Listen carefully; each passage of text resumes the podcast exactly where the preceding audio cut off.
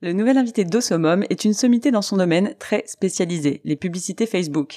Tous les entrepreneurs qui s'y sont frottés le savent, écrire un texte percutant, respecter les codes spécifiques du réseau, cibler le bon public, maîtriser les coûts, etc., etc., tout cela ne s'invente pas.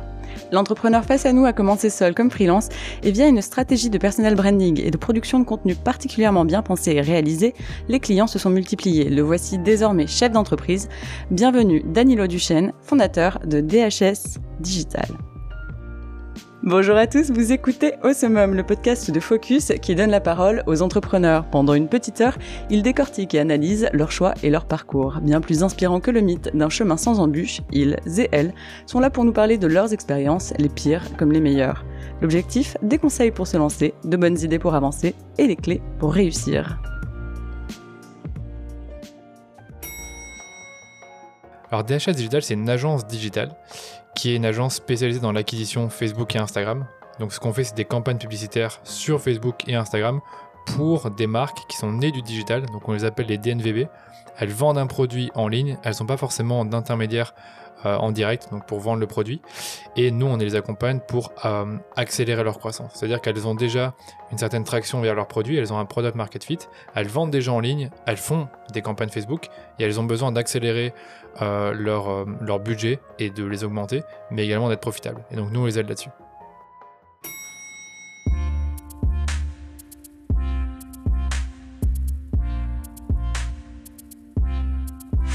Salut Danilo. Salut Julie, comment vas-tu? Bah merci, très bien. Et toi? Trop bien. Je suis ravie de te recevoir sur ce podcast. On est donc euh, dans les bureaux euh, de coworking à Louise, à Bruxelles, c'est ça? C'est ça. Et une fois n'est pas coutume, j'aime bien vous laisser vous présenter. Qui es-tu? Alors, je m'appelle Danilo Duchesne, je suis le fondateur de DHS Digital et on est une agence de publicité Facebook et Instagram. Avant de lancer l'agence, je me suis lancé en tant que freelance spécialisé également dans ce métier que j'ai beaucoup apprécié quand je l'ai pour la première fois découvert il y a, il y a 4 ans, en 2017. Donc je l'ai découvert euh, au sein d'un stage en entreprise, un stage rémunéré après mes études. Et euh, durant ce stage rémunéré, qui était dans une entreprise qui s'appelle Ubico, qui euh, proposait des, du, de l'autopartage, donc en gros la possibilité de louer une voiture dans la rue, tu prenais l'application, tu louais la voiture, et donc l'idée des, campagnes euh, qu'on créait à l'époque chez eux, c'était de d'avoir des nouveaux utilisateurs. Et donc c'est un peu comme ça que j'ai découvert Facebook, Google et ce monde euh, vraiment passionnant du digital, et que je me suis dit, mais tiens, il y a quelque chose à faire parce qu'il y a 4 ans, ok, c'était, il y avait déjà des entreprises qui investissaient là, dedans dans Google, dans Facebook, mais n'en avais pas autant que maintenant. Donc, tu avais un fort potentiel, et je pense qu'à l'époque, je l'avais, euh, me suis rendu compte que c'était cool, que ça, que ça, allait bien avec mes forces et ce que j'aimais bien faire, et en plus de ça, qu'il y avait un potentiel. D'où le fait que j'ai commencé à en parler tout doucement autour de moi. Et ça veut dire quoi, ce que tu aimais bien faire? Bah, je trouve que le fait de créer des campagnes, de trouver une idée derrière la campagne, de écrire un texte, de analyser les retombées, donc vraiment faire tout de A à Z, c'est un truc qui me plaisait beaucoup. En plus de ça, tu, je pouvais voir l'impact des campagnes qu'on créait euh, chez Ubico, l'impact euh, au niveau du business, parce que je sais qu'ils étaient assez dépendants des campagnes sur Facebook et sur Google. Donc ça, ça me plaisait beaucoup. C'était toujours l'impact que ça avait. Et d'autant plus, comme je te disais, l'aspect créatif. Donc le fait de créer une publicité, d'écrire un texte, d'imaginer euh, un hook, donc une façon d'accrocher l'audience. Ça, c'est des choses qui me plaisaient. Et finalement, c'est du marketing. De, de base, ce qui m'a plu, c'était le marketing et le faire euh, via une campagne publicitaire. Parce que du coup, tu as fait tes études euh, à la Louvain School of Management, c'est ça? Ouais. Ouais. Et euh, t'étais pas forcément destiné à faire du, euh, du marketing ou des, ou des publicités Facebook? Je pense qu'il y a 4-5 ans, on l'enseignait pas trop. Donc moi, j'ai terminé mes études fin 2016 donc on va dire il y a 5 ans maintenant. Et euh, moi, ce que j'avais fait comme étude, c'est, comme tu l'as dit, à Louvain School of Management au campus euh, à Mons, je précise quand même. Mhm. Et là, j'avais fait des études vraiment très généralistes en gestion. Donc euh, quand on sait pas trop ce qu'on veut faire dans la vie, ben, on fait des études en gestion parce que ça ouvre beaucoup de portes. Donc j'avais fait le parcours classique, les 3 ans de bachelier où tu as vraiment tous les cours possibles imaginables sur l'économie et la gestion. Et puis après en master, pareil, comme je savais pas trop ce que je voulais faire, j'ai pris toutes les options possibles et imaginables du type marketing, finance, finance de marché. Euh, je me suis au départ plus intéressé à la finance de marché en me disant que voilà, c'est manier de l'argent, c'est des chiffres. Et encore une fois, tout ce qui est chiffres, ça correspond à, mes qualités, ce que je pense être avoir un bon esprit analytique. Je suis euh, intéressé beaucoup à ça, au monde de la bourse, euh, au monde de la finance. J'ai découvert ce monde dans une banque qui s'appelle Belfus, que vous connaissez tous, je pense. Et chez Belfus, ben, j'étais arrivé dans un peu le pôle conseil en investissement. Qu'ils euh, qu'ils euh, donnaient à, leur, à leurs investisseurs. Mm. Et du coup, j'avais un peu comme rôle en tant que stagiaire de déplucher un peu la presse financière et de faire des résumés pour mon maître de stage qui allait ensuite euh, les partager aux investisseurs via leur revue de presse. Et donc, c'est un peu comme ça que je me suis euh, rendu compte que euh, la finance de marché, c'était très cool, mais c'est aussi un, un milieu de requin où donc, ça bouge très vite et je trouve qu'il n'y avait pas beaucoup d'humains. En tout cas, euh, je me rappelle qu'au sein des équipes, euh, l'ambiance n'était pas incroyable. Et je sais pas, franchement, je n'ai pas accroché en fait dans l'univers, on va dire, de la banque de manière générale. Et puis après, la finance, je me suis dit, ouais, en vérité, c'est aussi, un, comme je te dis, un univers de requin. Et je sais pas si je voudrais être dedans. Et donc toi, ce qui te manquait, c'était l'humain et t'as décidé de devenir freelance. Ouais, c'est logique. Ah, attends, attends, freelance, freelance, c'est, freelance, c'est deux ans, c'est deux ans après, c'est deux ans après ça. C'est deux ans Non après mais je ça. dis ça en rigolant, mais ok, ok. Et euh, du coup, tu euh, tu t'intéresses euh, avec le deuxième stage rémunéré, c'est ça? Oui, donc c'est là qu'après, en gros, après ce stage-là euh, que j'ai fait euh, fin 2000, enfin mille- l'année 2016, donc la dernière année d'études, mais je dis ok, euh, je viens de faire un stage d'été, enfin que j'ai vraiment pas aimé dans la finance. Aujourd'hui, mes seules possibilités pour trouver un emploi, c'est dans la finance, dans les assurances ou dans les euh, euh, tout ce qui est cabinet de conseil euh, comme euh, KPMG, comme euh, Deloitte. Et Mm. je me voyais pas trop travailler dans ces univers-là. Comme je te disais, le, de manière générale, la bureaucratie, comme je l'avais découvert en banque, je savais que ça serait très similaire dans ce type d'entreprise-là. Et je voulais absolument pas y retourner. Mm, mm, Donc, du mm. coup, euh, après deux mois, ben, j'ai vite cherché euh, un emploi dans une start-up pour faire du marketing. Je me dis, en fait, le marketing, c'est cool. Je le découvrais par moi-même sur Internet en regardant euh, des blogueurs gagner leur vie en mode en- influenceur, formation et même des prestations de coaching.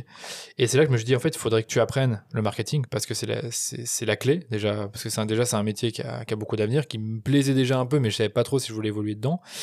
Et euh, je sais pas ce que j'allais dire là-dessus. Et je me disais, ben voilà, peut-être éventuellement un jour tu pourras utiliser tes compétences en marketing pour créer ton business. Donc déjà à ce moment-là, même si j'avais aucune idée de business, je pensais déjà à ça. Parce qu'il y a quand même plein de gens qui se lancent, euh, qui commencent à faire euh, ingénieur, ingénieur de gestion ou ce genre de- d'études en sachant déjà qu'ils veulent être entrepreneurs. Toi, c'était pas ton cas. Toi, tu savais vraiment pas, Je et même le pas ce que je voulais marketing. ça sur Sincèrement, le je savais pas ce que je voulais faire. Je savais pas si je voulais être entrepreneur. Oui, évidemment, tout le monde a pensé un peu entreprendre, mais je n'avais aucune idée de ce que c'était de lancer une entreprise. Même il y a cinq ans, jamais j'aurais imaginé que je- j'aurais une agence aujourd'hui. Ce qui est très Mm, bien mm, d'avoir mm. une agence, mais j'aurais pas imaginé ça. Ça tombe, euh, si j'avais eu un peu plus, euh, enfin, j'avais eu un parcours un peu différent, peut-être que j'aurais euh, un business dans le produit, dans l'e-commerce, mais là, finalement, je suis dans le service. Et je trouve que ça correspond bien aussi bah, à d'autres choses que j'aime bien. Bah, c'est l'humain, je t'en ai parlé tout à l'heure. et euh, le fait de le service, le fait de, de communiquer avec des gens, de vraiment me sentir que me sentir utile et de sentir que j'apporte quelque chose de plus. Mm, mm, mm. Et, euh, et donc voilà, donc je me suis retrouvé dans ce métier, dans ce business là. Mais sincèrement, il y a cinq ans, j'avais pas d'idée.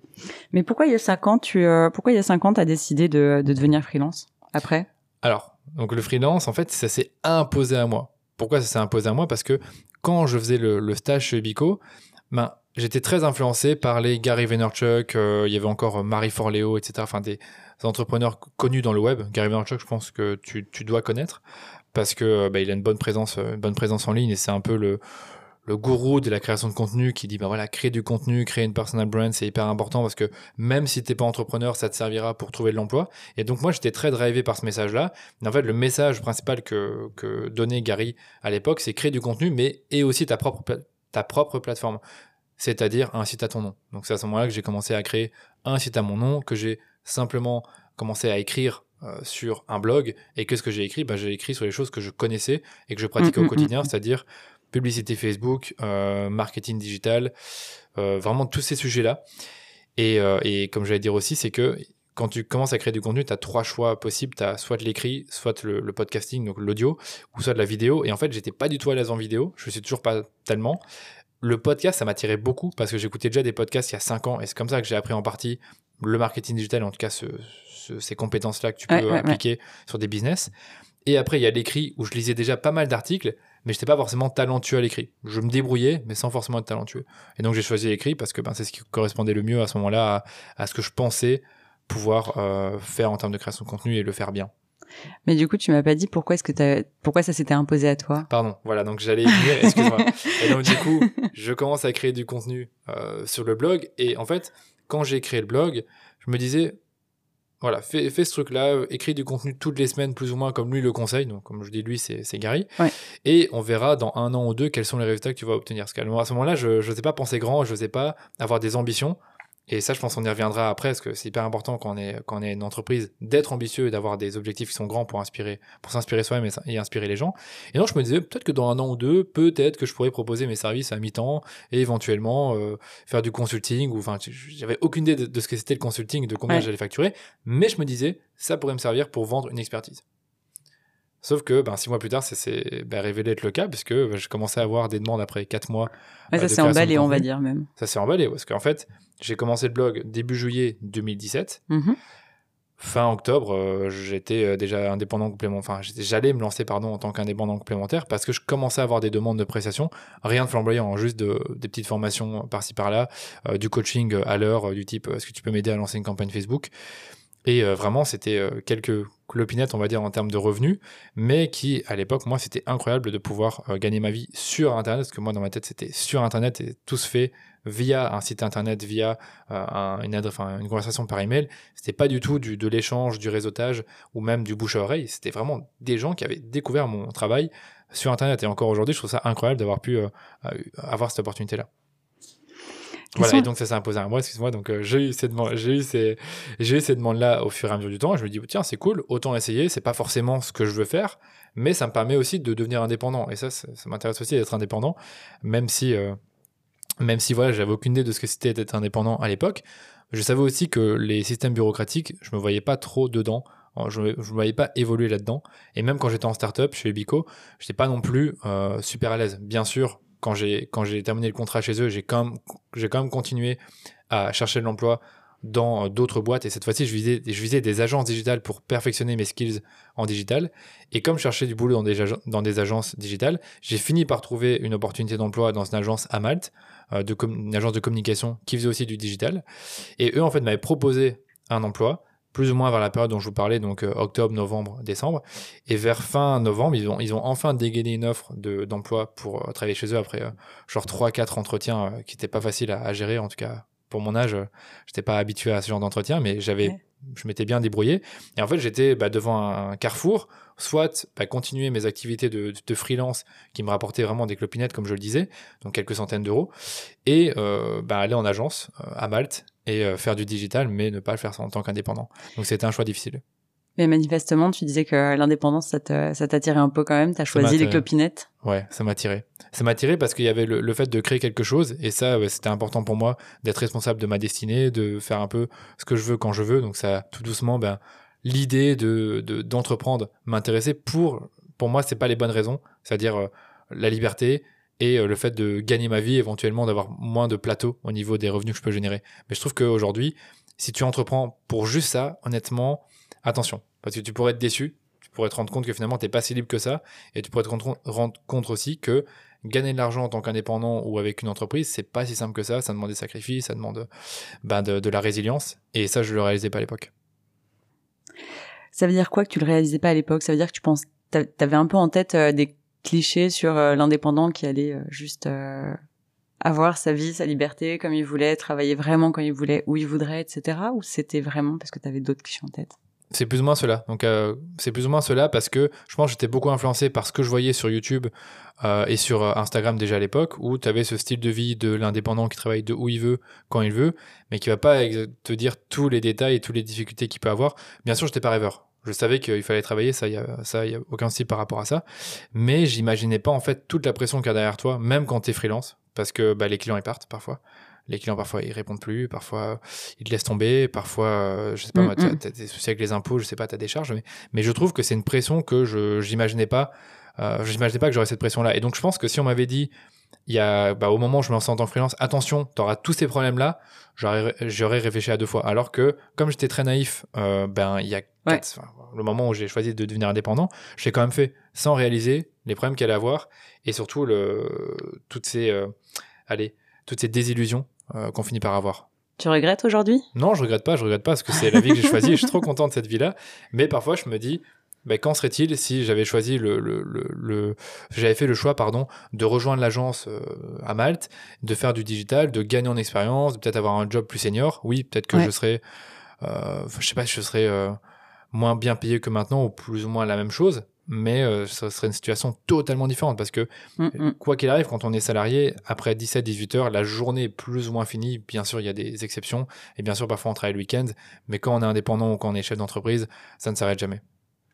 Tu ne t'arrêtes jamais ou euh, c'est juste que tu continues à y penser même quand t'as fini? Je peux y penser aussi quand j'ai fini. Euh, souvent, mais en fait, ça fait partie de ma vie et je suis trop Ouais. content de, de ça parce que je suis vraiment passionné par ce que je fais, passionné par euh, la, la journey, comme, je sais pas comment dire en français, la- le voyage en lui-même. J'aime beaucoup le fait Le d'évoluer, parcours, l'expérience. le parcours, Ouais. l'expérience, comme tu dis. Bien sûr, je sais m'arrêter. Je sais quand il faut dire stop. Je sais quand il faut pas y penser. J'ai des techniques, on va dire, enfin techniques, des, des moyens de ne pas y penser. Mais inévitablement, moi, si tu me mets le soir devant mon ordi, même à 22h, quand je regarde des vidéos YouTube, il est tout à fait possible que j'aille sur mon téléphone euh, regarder mes mails ou regarder mes analytics euh, sur mon site ou regarder où on en est via le euh, avec le podcast ou regarder une campagne si j'y pense. Donc, c'est chaud de ne pas forcément y penser quand je suis devant l'ordi, tu vois. Passer de la solitude de freelance euh, aux responsabilités patronales euh, de chef d'entreprise, comment est-ce que toi tu l'as géré? Ouais, c'est une très bonne question. Ben, en fait, euh, pour, pour revenir à, par rapport au freelancing, me suis vite rendu compte en fait que être freelance, ben, c'est quand tu ne voyages pas et quand tu n'as pas l'expérience de vie, c'est-à-dire de, comme je te dis, de voyager, de rencontrer d'autres freelances, de, d'intégrer des communautés. En fait, tu te, sens vite très seul parce que moi, quand je me suis lancé en tant que freelance, c'était la loi du euh, dépenser le moins possible. Parce que ça, je l'ai pas forcément dit quand je me suis lancé en tant que freelance, j'avais pas de moyens. C'est-à-dire, j'avais pas de, j'avais pas énormément d'argent sur mon compte en banque. Je dis pas que j'avais Ouais, zéro ouais. euro, mais c'était pas fou non plus en termes de, de finances personnelles. Et je me disais, en fait, tout ce que tu vas gagner, ne le dépense pas. Donc, comme je, travaillais de, bah, de chez, chez mes parents, ben, euh, j'avais pas de, de logement à payer, donc je faisais hyper attention à mon argent. Et franchement, la première année, je n'ai quasiment pas euh, profité, c'est-à-dire, euh, je suis pas allé en vacances, je suis pas, euh, bah, j'allais pas, je sortais pas toutes les semaines. Je faisais vraiment hyper attention à mon argent. Et bah, inévitablement, bah, comme je sortais pas beaucoup, je me sentais un peu seul. Et donc, c'est là qu'à ce moment-là, je me suis dit, en fait, ouais, c'est cool. Parce qu'après 6 à 9 mois, bah, je, c'est plus des clopinettes que je gagnais. Je commençais à mieux gagner ma vie. C'était pas incroyable, mais c'était bien, bien, bien plus élevé que ce que j'avais en tête euh, six mois avant. Donc je commençais à bien gagner ma vie, mais je me dis, en fait, tu commences à bien gagner ta vie, mais tu t'ennuies, tu vois moins de gens, t'es plus stressé, euh, t'es même plus totalement libre parce que finalement, maintenant, tu dois travailler pour tes clients. À l'époque, c'était pas, pas comme maintenant, mais il y avait quand même quelques clients qui me demandaient, donc je pouvais pas euh, déconnecter pendant trois jours. Et donc, pour revenir à ta question, après un certain moment, donc après plus ou moins une année, vers, vers la fin de l'année 2018, je me posé des questions. Je me dit, qu'est-ce que tu fais? Soit tu continues à rester chez, bah, chez ma mère et euh, tu continues à économiser de l'argent et c'est très bien, tout le monde est content et tu continues à avancer, même s'il y avait tout doucement des, des petits plateaux qui se faisaient, parce que tu peux pas indéfiniment augmenter tes revenus comme ça tout seul, ça devient un peu compliqué. Ouais. Euh, et donc, sachant qu'à l'époque-là, j'avais aucune idée de c'était quoi recruter, j'y pensais même pas. Et me je dis, bon, ce qui serait bien, c'est de sortir de ta zone de confort et euh, bah, prendre ton propre appartement mais pas ici quoi. Donc quand je dis ici, j'étais, je vivais chez, chez ma mère vers euh, dans la région de, du, du Hainaut, vers Mons. Je dis voilà, le Hainaut, il y, a- il y a rien, je, j'aime pas. Euh, je rencontre pas tant de gens que ça et même c'est, c'est même une des raisons qui fait que je sortais moins parce que j'avais moins envie de sortir puisque c'était toujours les mêmes euh, aucun- affront mais c'est toujours les mêmes personnes que je rencontrais je me dis il faut que j'aille ailleurs j'avais encore en tête mes expériences à l'étranger Oui. et du coup je me posais des questions je regardais pour des logements à Paris à Nice parce que j'avais des deux trois copains à Nice euh, que je m'étais euh, que j'avais rencontré avec le freelancing euh, en ligne bien sûr j'ai regardé aussi à Madrid. Enfin, voilà, et je me suis rendu compte que bah, pour la plupart de ces villes, les loyers étaient assez élevés et que ça, ça constituait quand même un, un petit risque pour moi de quitter le, cocon familial et après ben, aller dans un tout nouvel, tout nouvel environnement avec ma petite entreprise qui commençait à tourner. Je me dis, je vais pas m'en sortir. Donc je me dis, la solution la plus euh, intéressante, c'est Bruxelles. Donc je suis allé à Bruxelles et puis après, euh, ben, un mois plus tard, j'étais à Bruxelles. Quoi. Genre, je suis allé, euh, j'ai regardé ce, ce coworking dans lequel on est aujourd'hui, donc Silver Ouais. Square. J'ai été euh, bah, faire une journée gratuite. Je pense que c'était vraiment, euh, c'était incroyable pour moi. Vraiment, je. je Non, mais me il faut dire que les bureaux sont vraiment beaux aussi. Ouais, mais pour moi à l'époque c'était un autre monde quoi. On Je me fait la pub. Ouais, les, les bureaux, les bureaux sont bien. Et c'est vrai que pour moi c'était vraiment un autre monde. Je dis, ouais, c'est super sympa et tout, il y a du monde et tout. Je m'imaginais en mode start-upper, rencontrer plein de gens euh, à, ce- à cet endroit-là. Et je me dis, bon, ok, bah, allons à Bruxelles, le son ça coûte rien, c'était qu'à une heure de, de chez, de chez ma mère. Et si jamais ça se passe pas trop bien, je rentrerai. C'est vraiment l'état d'esprit dans lequel j'étais. Et comme je te dis, après avoir visité le coworking, j'ai cherché euh, un appartement euh, vers euh, Saint-Chine, donc pas loin de pas, loin d'ici-. J'ai trouvé assez vite et puis après j'étais à Bruxelles. J'étais à Bruxelles et c'est là que ben j'ai été un peu moins seul. J'ai rencontré des gens. Euh, l'entreprise a continué à se développer. Je me suis dit, tiens, c'est peut-être intéressant ben, d'avoir une autre personne avec moi avec qui je peux bosser. Parce que c'est vrai qu'à ce moment-là, comme j'étais dans un coworking, je me suis dit, ben, c'est tout à fait euh, intéressant d'avoir une personne en plus avec moi. Et c'est là que j'ai mon premier stagiaire. J'en parle pas beaucoup, mais j'ai engagé un stagiaire en 2019 qui s'appelle Maxime et qui est, euh, qui est toujours là, qui est toujours. Enfin, il est plus, plus avec nous, je veux dire, qui est toujours dans le digital, je pense. Et, et voilà, c'est là que j'ai appris vraiment à déléguer et à me dire que bah, c'était compliqué d'être seul dans une entreprise. Je sais pas si ça répond à la question, mais. Bah, ça répond, mais pas totalement non plus, euh, parce que tu tu parles de, de, du risque comme quelque chose que tu auquel tu réfléchis beaucoup avant de le prendre. Mm. Et euh, finalement, embaucher, même si c'est un stagiaire, ça reste un risque quand même d'une certaine façon. Comment est-ce que toi, après, tu as accepté ce risque de, de d'embaucher quelqu'un, donc d'avoir un contrat qui te lie à, en termes de salaire, en termes mm. d'obligation, en termes de... Alors oui, il y avait un petit salaire aussi, une petite rémunération. C'était pas une rémunération incroyable, mais encore une fois, à mon stade à l'époque, c'était, euh, je répète, incroyable de, de payer quelqu'un parce que je savais pas ce que c'était de payer quelqu'un parce que j'avais déjà quand, je sais pas préciser, mais c'est seulement quand je suis arrivé à Bruxelles que je me suis mon vrai premier salaire qui était 1500 euros par mois, ce qui n'était pas énorme. Et euh, donc du coup, pour moi, ça faisait bizarre de sortir de l'argent de du compte euh, du compte bah, professionnel. Et donc bref, tout ça pour revenir là-dessus, c'est vrai que je me dit, bah, en fait, le, le fait d'avoir un stagiaire ou un alternant, pour ceux qui nous écoutent, qui sont en France, ben en fait, c'est un risque moins élevé que d'engager quelqu'un euh, en CDD ou CDI, parce qu'il y a beaucoup moins de charges, évidemment. Et si ça se passe mal, ben, on peut toujours trouver un moyen d'arrêter le contrat. Et en fait, moi, j'ai mis, j'ai mis Maxime sur des missions qui n'étaient pas hyper compliquées, c'est-à-dire ma propre communication digitale à l'époque. Donc, c'était euh, recycler le contenu que j'avais déjà créé sur mon blog et en faire des posts LinkedIn, Facebook, euh, Instagram. Ouais. Et aussi, je supervisais tout doucement, c'était mes premières expériences en tant que manager, en tout cas qui délègue, euh, la gestion de campagne. Donc quand on avait des lancements importants, je me rappelle, ben, je déléguais à, Maxime le lancement et je vérifiais ben, si tout était bien fait et si on pouvait lancer. Mm, mm, mm. Donc voilà. Et puis après, ben, ça a commencé à rouler, je commençais à penser à avoir une autre personne cette fois-ci qui aurait plutôt, euh, ben, qui serait vraiment à temps plein et qui serait pas là en tant que stagiaire, mais qui va m'aider à construire la boîte. Et c'est là que ben, l'idée m'est venue de d'arrêter d'être freelance et de communiquer en tant qu'agence. Et là, c'est compliqué. Parce que c'est. Et ça, on va revenir justement. on va y revenir, j'en suis sûr. revenir tranquillement. Euh, et avant de passer directement à ça, est-ce que tu peux décrire son entreprise en quelques chiffres? Mon entreprise en quelques chiffres. Donc aujourd'hui, on est 7. Euh, 7 vraiment euh, au total avec les employés euh, compris. Il y a aussi deux indépendants qui nous accompagnent, dont mon cousin qui fait les montages du podcast, qui fait le développement du site, mais qui est ultra impliqué dans bah, toutes les problématiques de la société, les problématiques bien sûr liées à l'IT, on va dire, l'informatique, la technique, tout ce que tu veux, le développement web. Et euh, donc du coup, euh, voilà, ça c'est un peu le nombre de personnes qui est présente. Tu me demandais au niveau des campagnes combien on a lancé. Je peux pas te donner un chiffre, par contre je peux te donner plus ou moins le budget total qu'on gère chaque mois. Et aujourd'hui il est plus ou moins à 250 000 euros par mois. Donc ça veut dire plus ou moins 3 millions par an, ça dépend vraiment. Mais en fait, des fois on a des nouveaux comptes qui arrivent, donc ça fait ça vient tout de suite augmenter la note.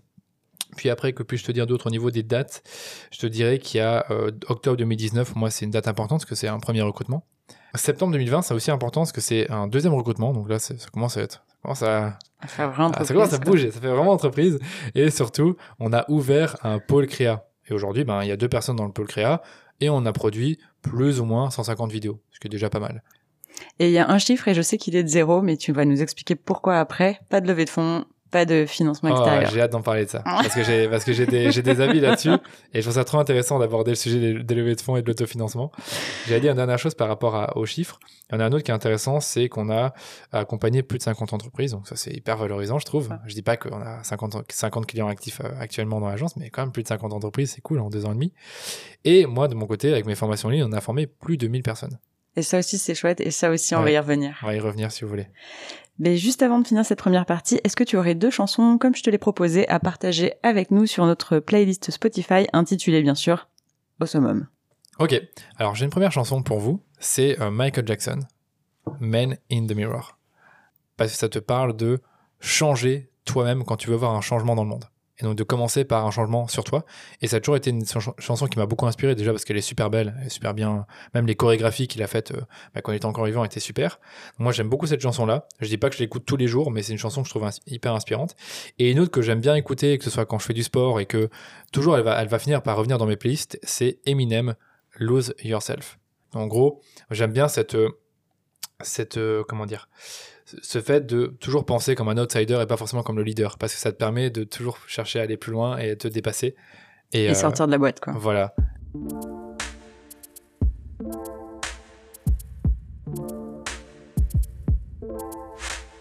On a une petite tradition sur le podcast, c'est un question-réponse éclair, pas le temps de réfléchir. J'espère que ça va aller.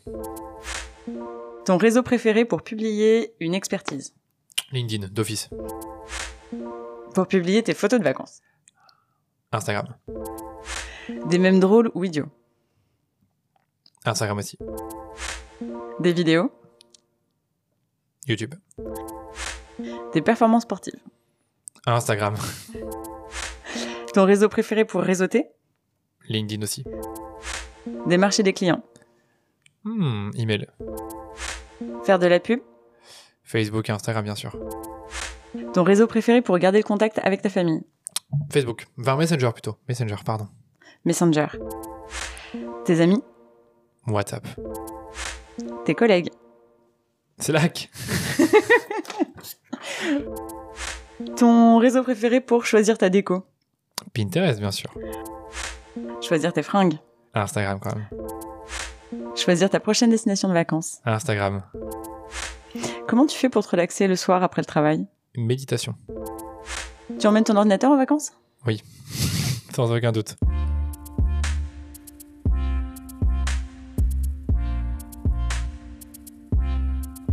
Allez, on attaque la deuxième partie de ton aventure, euh, qui n'a pas été immédiatement entrepreneuriale, donc tu t'es déjà d'abord lancé comme freelance. Pourquoi au départ sur les publicités Facebook Très exactement? Sincèrement, c'est le seul truc que je maîtrisais suffisamment pour me sentir légitime de le facturer. Simplement. C'est bien sûr, j'aimais bien. C'est une réponse vachement claire et vachement concrète. honnêtement, j'aimais bien le truc, mais je, je l'ai dit, je je pense j'ai déjà un peu dit, c'est pas ma passion.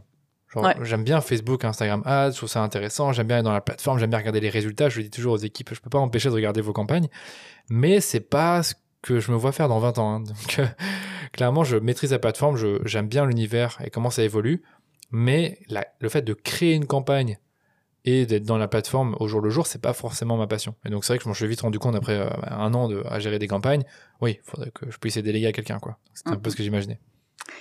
La question va te sembler un peu cliché, mais euh, que ce soit freelance ou entreprise, qu'est-ce que tu en penses? Il vaut mieux être ultra spécialisé ou euh, plutôt généraliste? Non, c'est une question trop intéressante parce que c'est un débat universel que bah, t'as plein de des- de- d'auteurs qui en ont parlé, certains qui ont un avis sur le, fait qu'il faut être ultra spécialisé, d'autres qu'il faut être généraliste. Je pense que tout dépend de tes forces et de tes ambitions aussi. Si tu veux être généraliste et tout faire, t'as intérêt à être bien ambitieux et ben, justement eh, chercher à être bon très vite dans plein de trucs et donc engager des gens. Et si tu veux un peu, euh, ben, comment dire, euh, prendre le temps et euh, adopter une, expertise hyper importante sur un levier, sur euh, un métier, et que tu veux prendre le temps de la développer pour toi parce que tu es passionné, deviens euh, spécialiste, un spécialiste, pardon.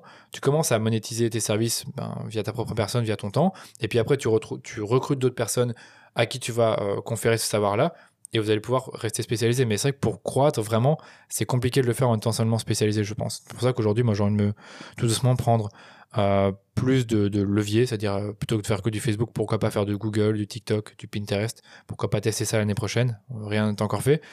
Euh, puis après, on a commencé à faire la création de contenu, mais c'était très lié à Facebook et Instagram, donc en soi, c'était une continuité, c'était euh, la continuité normale. Mais je dirais vraiment être spécialisé. Le désavantage, c'est que ben, tu finis souvent par ben, faire les mêmes choses. C'est un peu moins emballant qu'au début. Et j'ai l'impression qu'après, à un certain moment, tu es limité dans ta croissance. Je me trompe peut-être totalement, mais. Dans ta trouve- croissance, quand tu dis croissance, tu parles d'entreprise Ouais, ou de... Oui. Non, je suis sûr et certain que si on fait que du Facebook et Instagram, on va continuer à se développer, mais pas aussi vite que nos concurrents qui font, du, euh, qui font plusieurs leviers, euh, comme Google et par exemple d'autres régies publicitaires.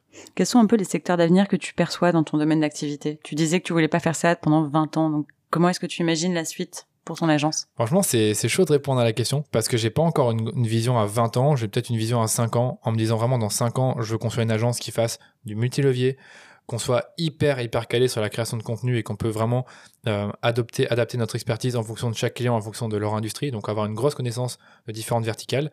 Après dans je pense dans 10 ans il faudra peut-être déjà nous de notre côté penser à tout ce qui est métaverse penser peut- peut-être euh, au métier lié à la crypto peut-être. Je sais pas si ça, va être lié avec notre métier actuel. Donc je pense que tout ça ça va un peu se euh, se rejoindre. Peut-être que je dis une bêtise mais métaverse crypto multilevier création de contenu euh, peut-être du marketing influence, tout ça, il faudra peut-être maîtriser un peu tous ces sujets-là, je pense, pour vraiment, vraiment euh, être au top de notre euh, game, on va dire. Ok, alors là, il va falloir que tu m'expliques métaverse. Le métaverse, ouais. Euh, en fait, dans Fa- Facebook, ce qu'ils veulent, c'est créer un, un monde virtuel Donc aujourd'hui, Facebook, tu le sais, c'est une application dans laquelle tu peux mettre des photos, tu peux produire, tu peux écrire des textes, tu peux parler avec tes amis. Le métavers, ça va être un monde virtuel, comme ce monde ici. Sauf que tout le monde pourra s'y rejoindre et s'y connecter ben, via les fameuses lunettes de réalité virtuelle. Bientôt, je pense que ce sera juste des, comment des petites lentilles. Et tu pourrais, dans le métaverse, voir n'importe qui. Genre, tu pourrais, admettons que, je sais pas, tes parents sont en France et que toi, tu es à Bruxelles bah, tu pourras être avec eux dans le métavers, tu auras ton avatar, tu auras des vêtements, tu auras vraiment un autre monde virtuel où tu pourras acheter des choses. Je dis pas que j'approuve tout, ce, tout ce qui va se passer, et je dis pas aussi que je serai dans les early adopters, mais je pense que si nous on continue à faire du marketing en ligne dans 10 ans, bah, je pense qu'il faudra un peu s'habituer à ces plateformes-là. Mais du coup, Facebook devrait rester, enfin Facebook sous la forme de, de méta, du coup maintenant, devrait rester encore longtemps la référence en matière de, de publicité ou Oui, euh, oui, ça change? Oui, oui t'inquiète pas, entre 5, dans 5 à 10 ans, ils seront toujours la référence. Ils font déjà partie des références avec Google, ça devrait pas changer d'ici là. À moins qu'il y ait TikTok qui vraiment les, les dépasse euh, dans tous les, euh, sur tous les points, que ce soit en termes de nombre d'utilisateurs, en termes d'attrait pour les annonceurs. Je pense que dans 5 ans, ils sont toujours la référence. Dans 10 ans, tu peux jamais savoir, mais dans 5 ans, je suis persuadé que Facebook, Google seront les références.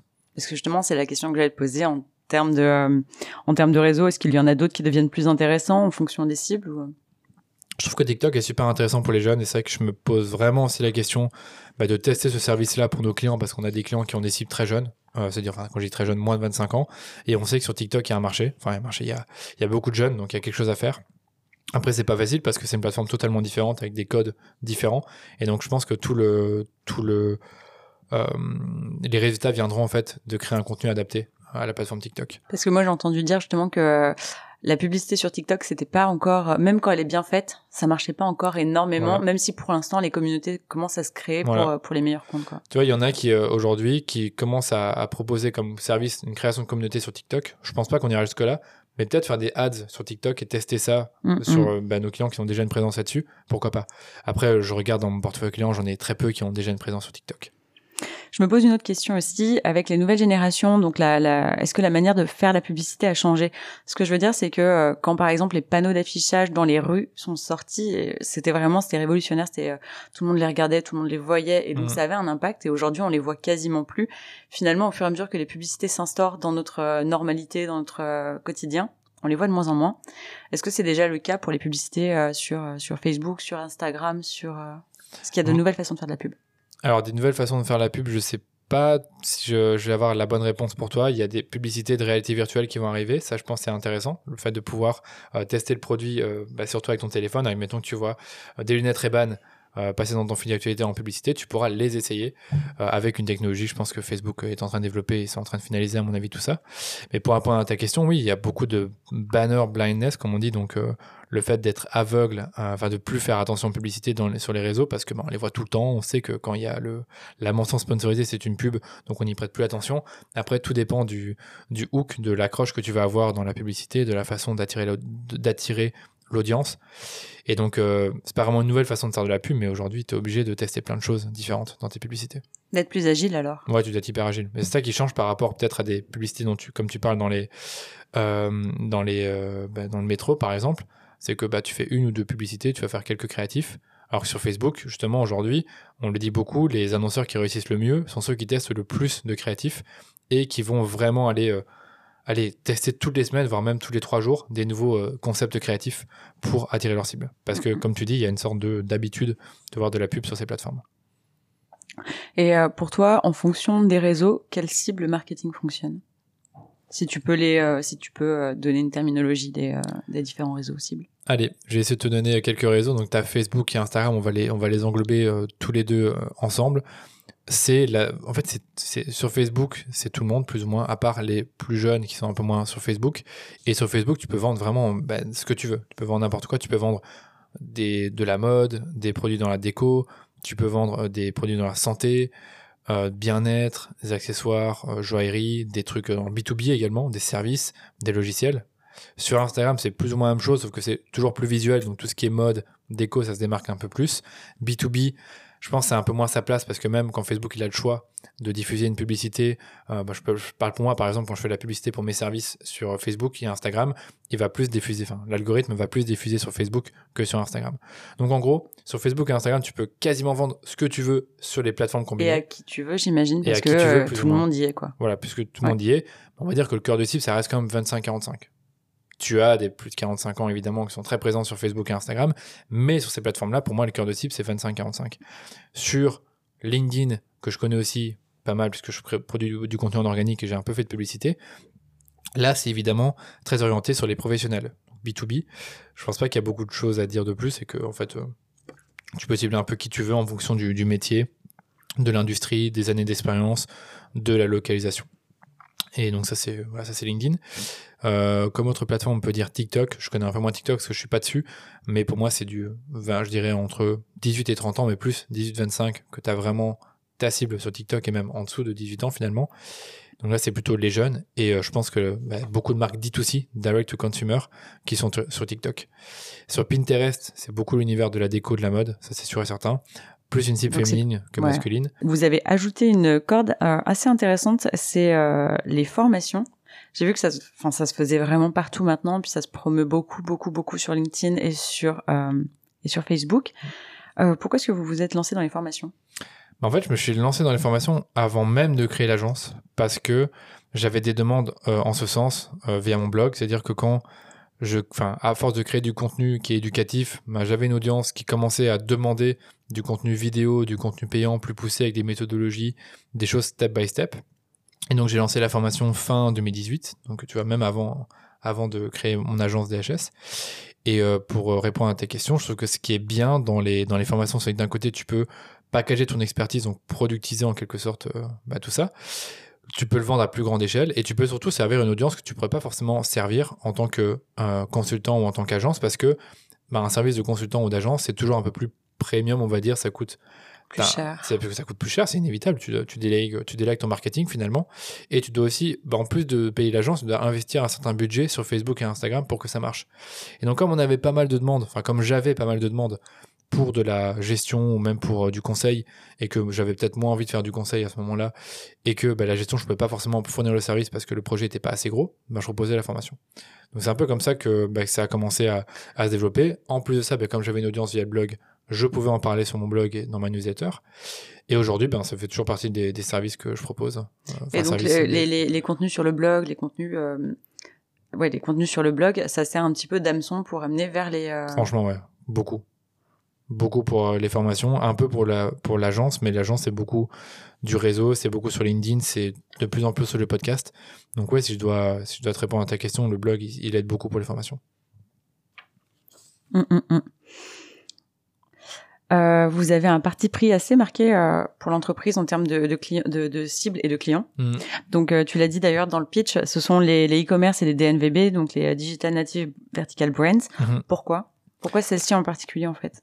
En fait, leur business model s'adapte super bien à l'acquisition sur Facebook et Instagram parce que les produits qu'elles vendent sont souvent grand public, ils sont souvent bah, vendus à un prix juste, donc c'est pas très compliqué de les vendre. Le marketing est souvent très léché. L'entreprise, souvent, elle a été fondée par des gens euh, bah, qui sont assez jeunes, qui ont une très bonne culture digitale, donc évidemment, ils comprennent notre vocabulaire, ils comprennent notre univers. Souvent, bah, ils sont commencés par faire de l'acquisition sur Facebook et Instagram. Donc du coup, ils connaissent encore une fois la plateforme, ils ont confiance en, la plateforme. Et j'ai déjà eu des clients au départ, euh, il y a peut-être deux ans, trois ans, qui étaient des entreprises plus traditionnelles, donc qui existaient déjà depuis 20 euh, ans, parce que le DNVB, c'est souvent des entreprises qui ont euh, moins de 10 ans d'âge, très récentes.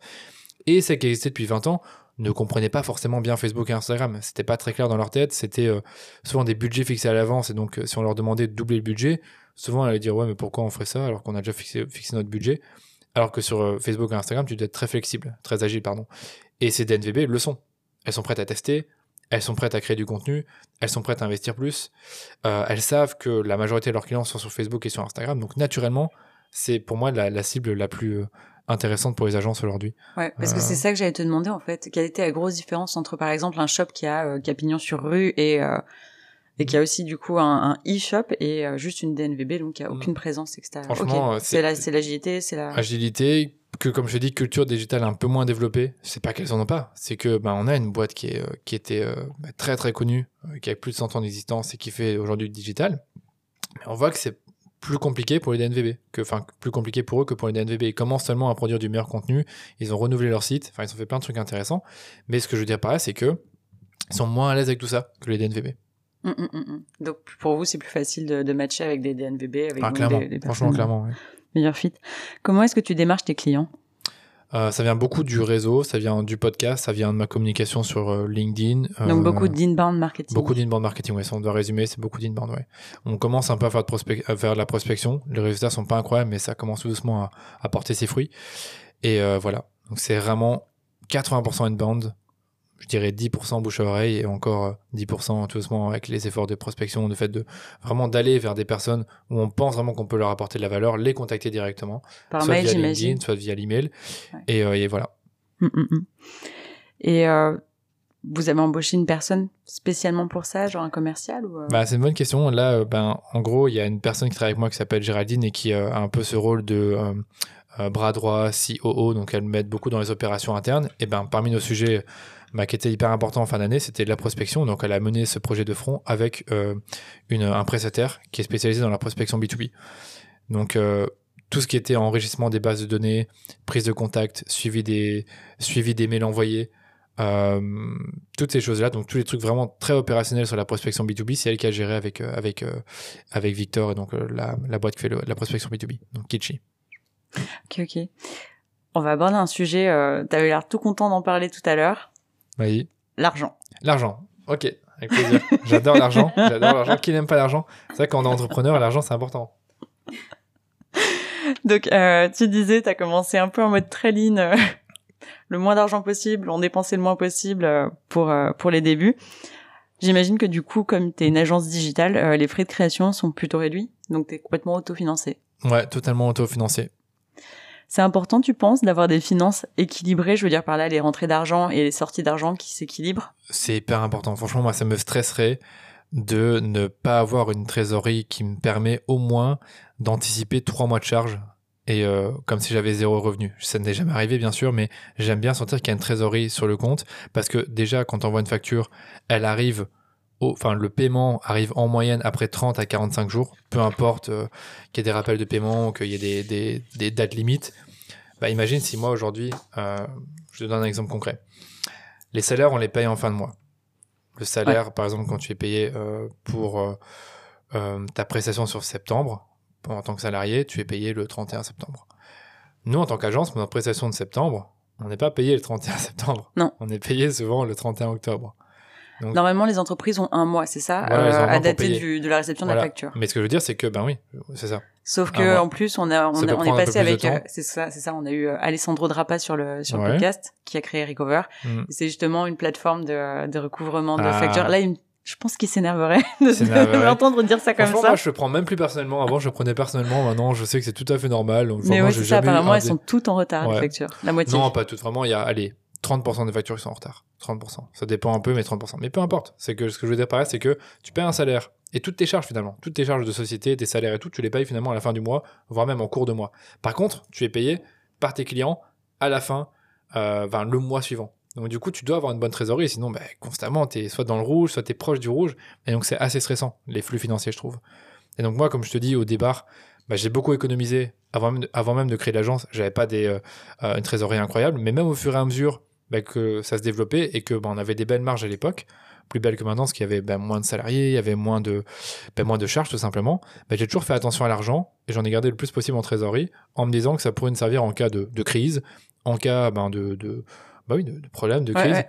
Et je voulais vraiment ne pas avoir ce stress-là de me dire euh, comment je vais faire à payer les gens.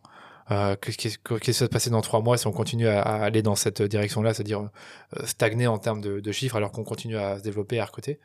Et j'espère pas avoir ce, genre de problème-là. Du coup, t'as jamais eu besoin de, de recourir, par exemple, à la banque pour pour avancer les frais de les frais de salaire. Les, euh, Jamais. Et je paye toujours mes impôts en temps et en heure. et je paye euh, des, franchement, des impôts parfois très élevés, des billets vraiment qui me font mal. Et je demande jamais, tu sais, euh, les avances qu'il y a des banques qui te prêtent de l'argent pour payer des impôts. Ce Ouais. que je trouve totalement incroyable. Mais ça, je préfère ne jamais le faire, même si mon banquier me l'a proposé en me disant Tiens, si tu veux, on peut te prêter de l'argent. Comme ça, tous les trois mois, tu payes des impôts en anticipation et tu as juste à nous rembourser euh, 5% de- d'intérêt ou je sais plus quoi. Et je dis Non, j'ai déjà la trésorerie, donc je peux me le permettre. Mais euh, mais il y a des entreprises qui fonctionnent pas comme ça, je pense. Ouais, donc toi, tu gères vraiment en bon père de famille, comme Ah, on dit, bah, selon l'expression si tu- sexiste Ah, consacrée. voilà, c'est exactement, c'est exactement ce qui se passe. Je suis le pire père de famille. Je, genre, genre, limite quand j'achète des écouteurs, je suis là, est-ce qu'on peut se le permettre? Non, je rigole. Je fais vraiment hyper attention à, à l'argent et peut-être un peu trop. Hein, ce qui fait, ce qui fait que parfois je prends pas assez de risques. Je suis sûr et certain que on pourrait recruter plus pour grossir plus vite, mais j'ai pas envie de prendre ce risque de prendre quelqu'un, je sais pas, qui va me coûter 4000 euros par mois, mais qui les trois premiers mois n'est pas rentable en termes de chiffre d'affaires généré. C'est pour ça que tu vois, je suis toujours hésitant par rapport à ça. J'ai plusieurs questions à la fois. Ouais, vas-y, hein, j'adore l'argent.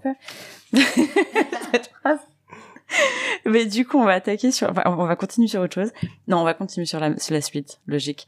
Ok, comme tu veux. Donc toi, en bon père de famille, tu gères ton, ton, ton business, et donc à l'inverse, il y a des gens qui, euh, qui font des grosses levées de fonds qui sont pas rentables avant des années, qui sont en déséquilibre permanent, et qui du coup dépensent, dépensent, dépensent, dépensent, dépensent. Ouais, il y a ça. Moi, j'aurais, moi, j'aurais du mal avec ça, mais il y en a qui vivent très bien avec ça et qui ont pas trop de stress par rapport à ça.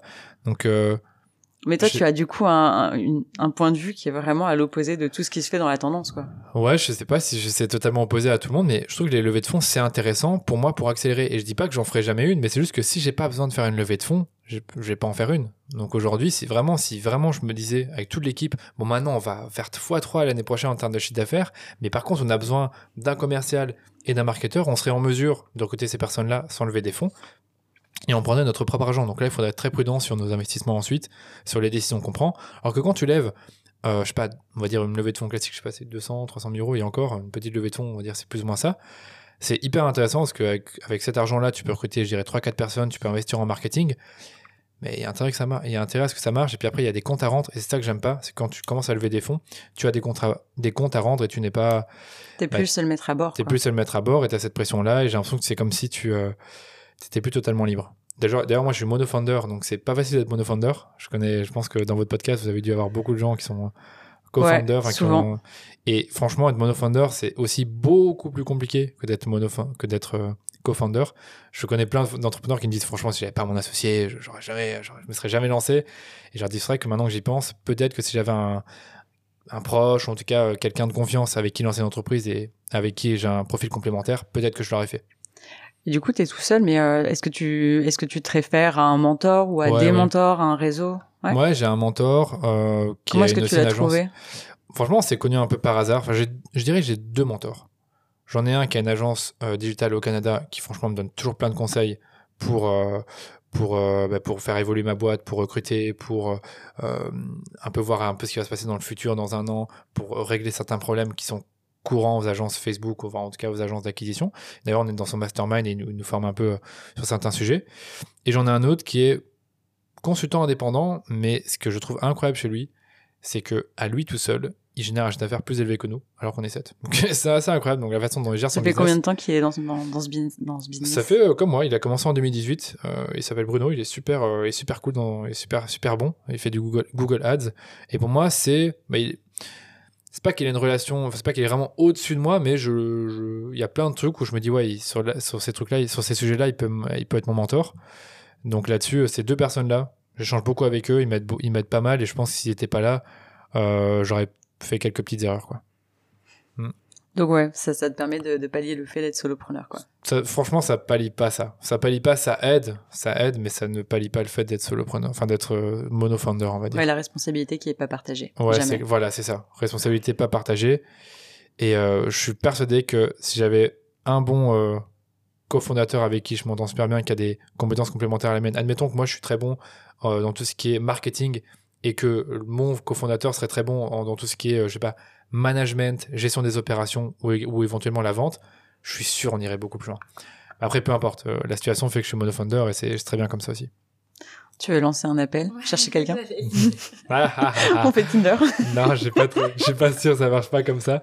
Mais, euh, mais voilà, après, j'en déjà discuté avec eux, par exemple, ben, c'est tout à fait envisageable d'engager, enfin, d'engager quelqu'un qui prendrait un rôle de président, DG, et qui prendrait peut-être 10% des parts. Ça, c'est une possibilité aussi. Mm, tu vois, mm. c'est une, une, forme euh, je vais pas dire d'investissement, mais euh, tu vois un peu l'idée.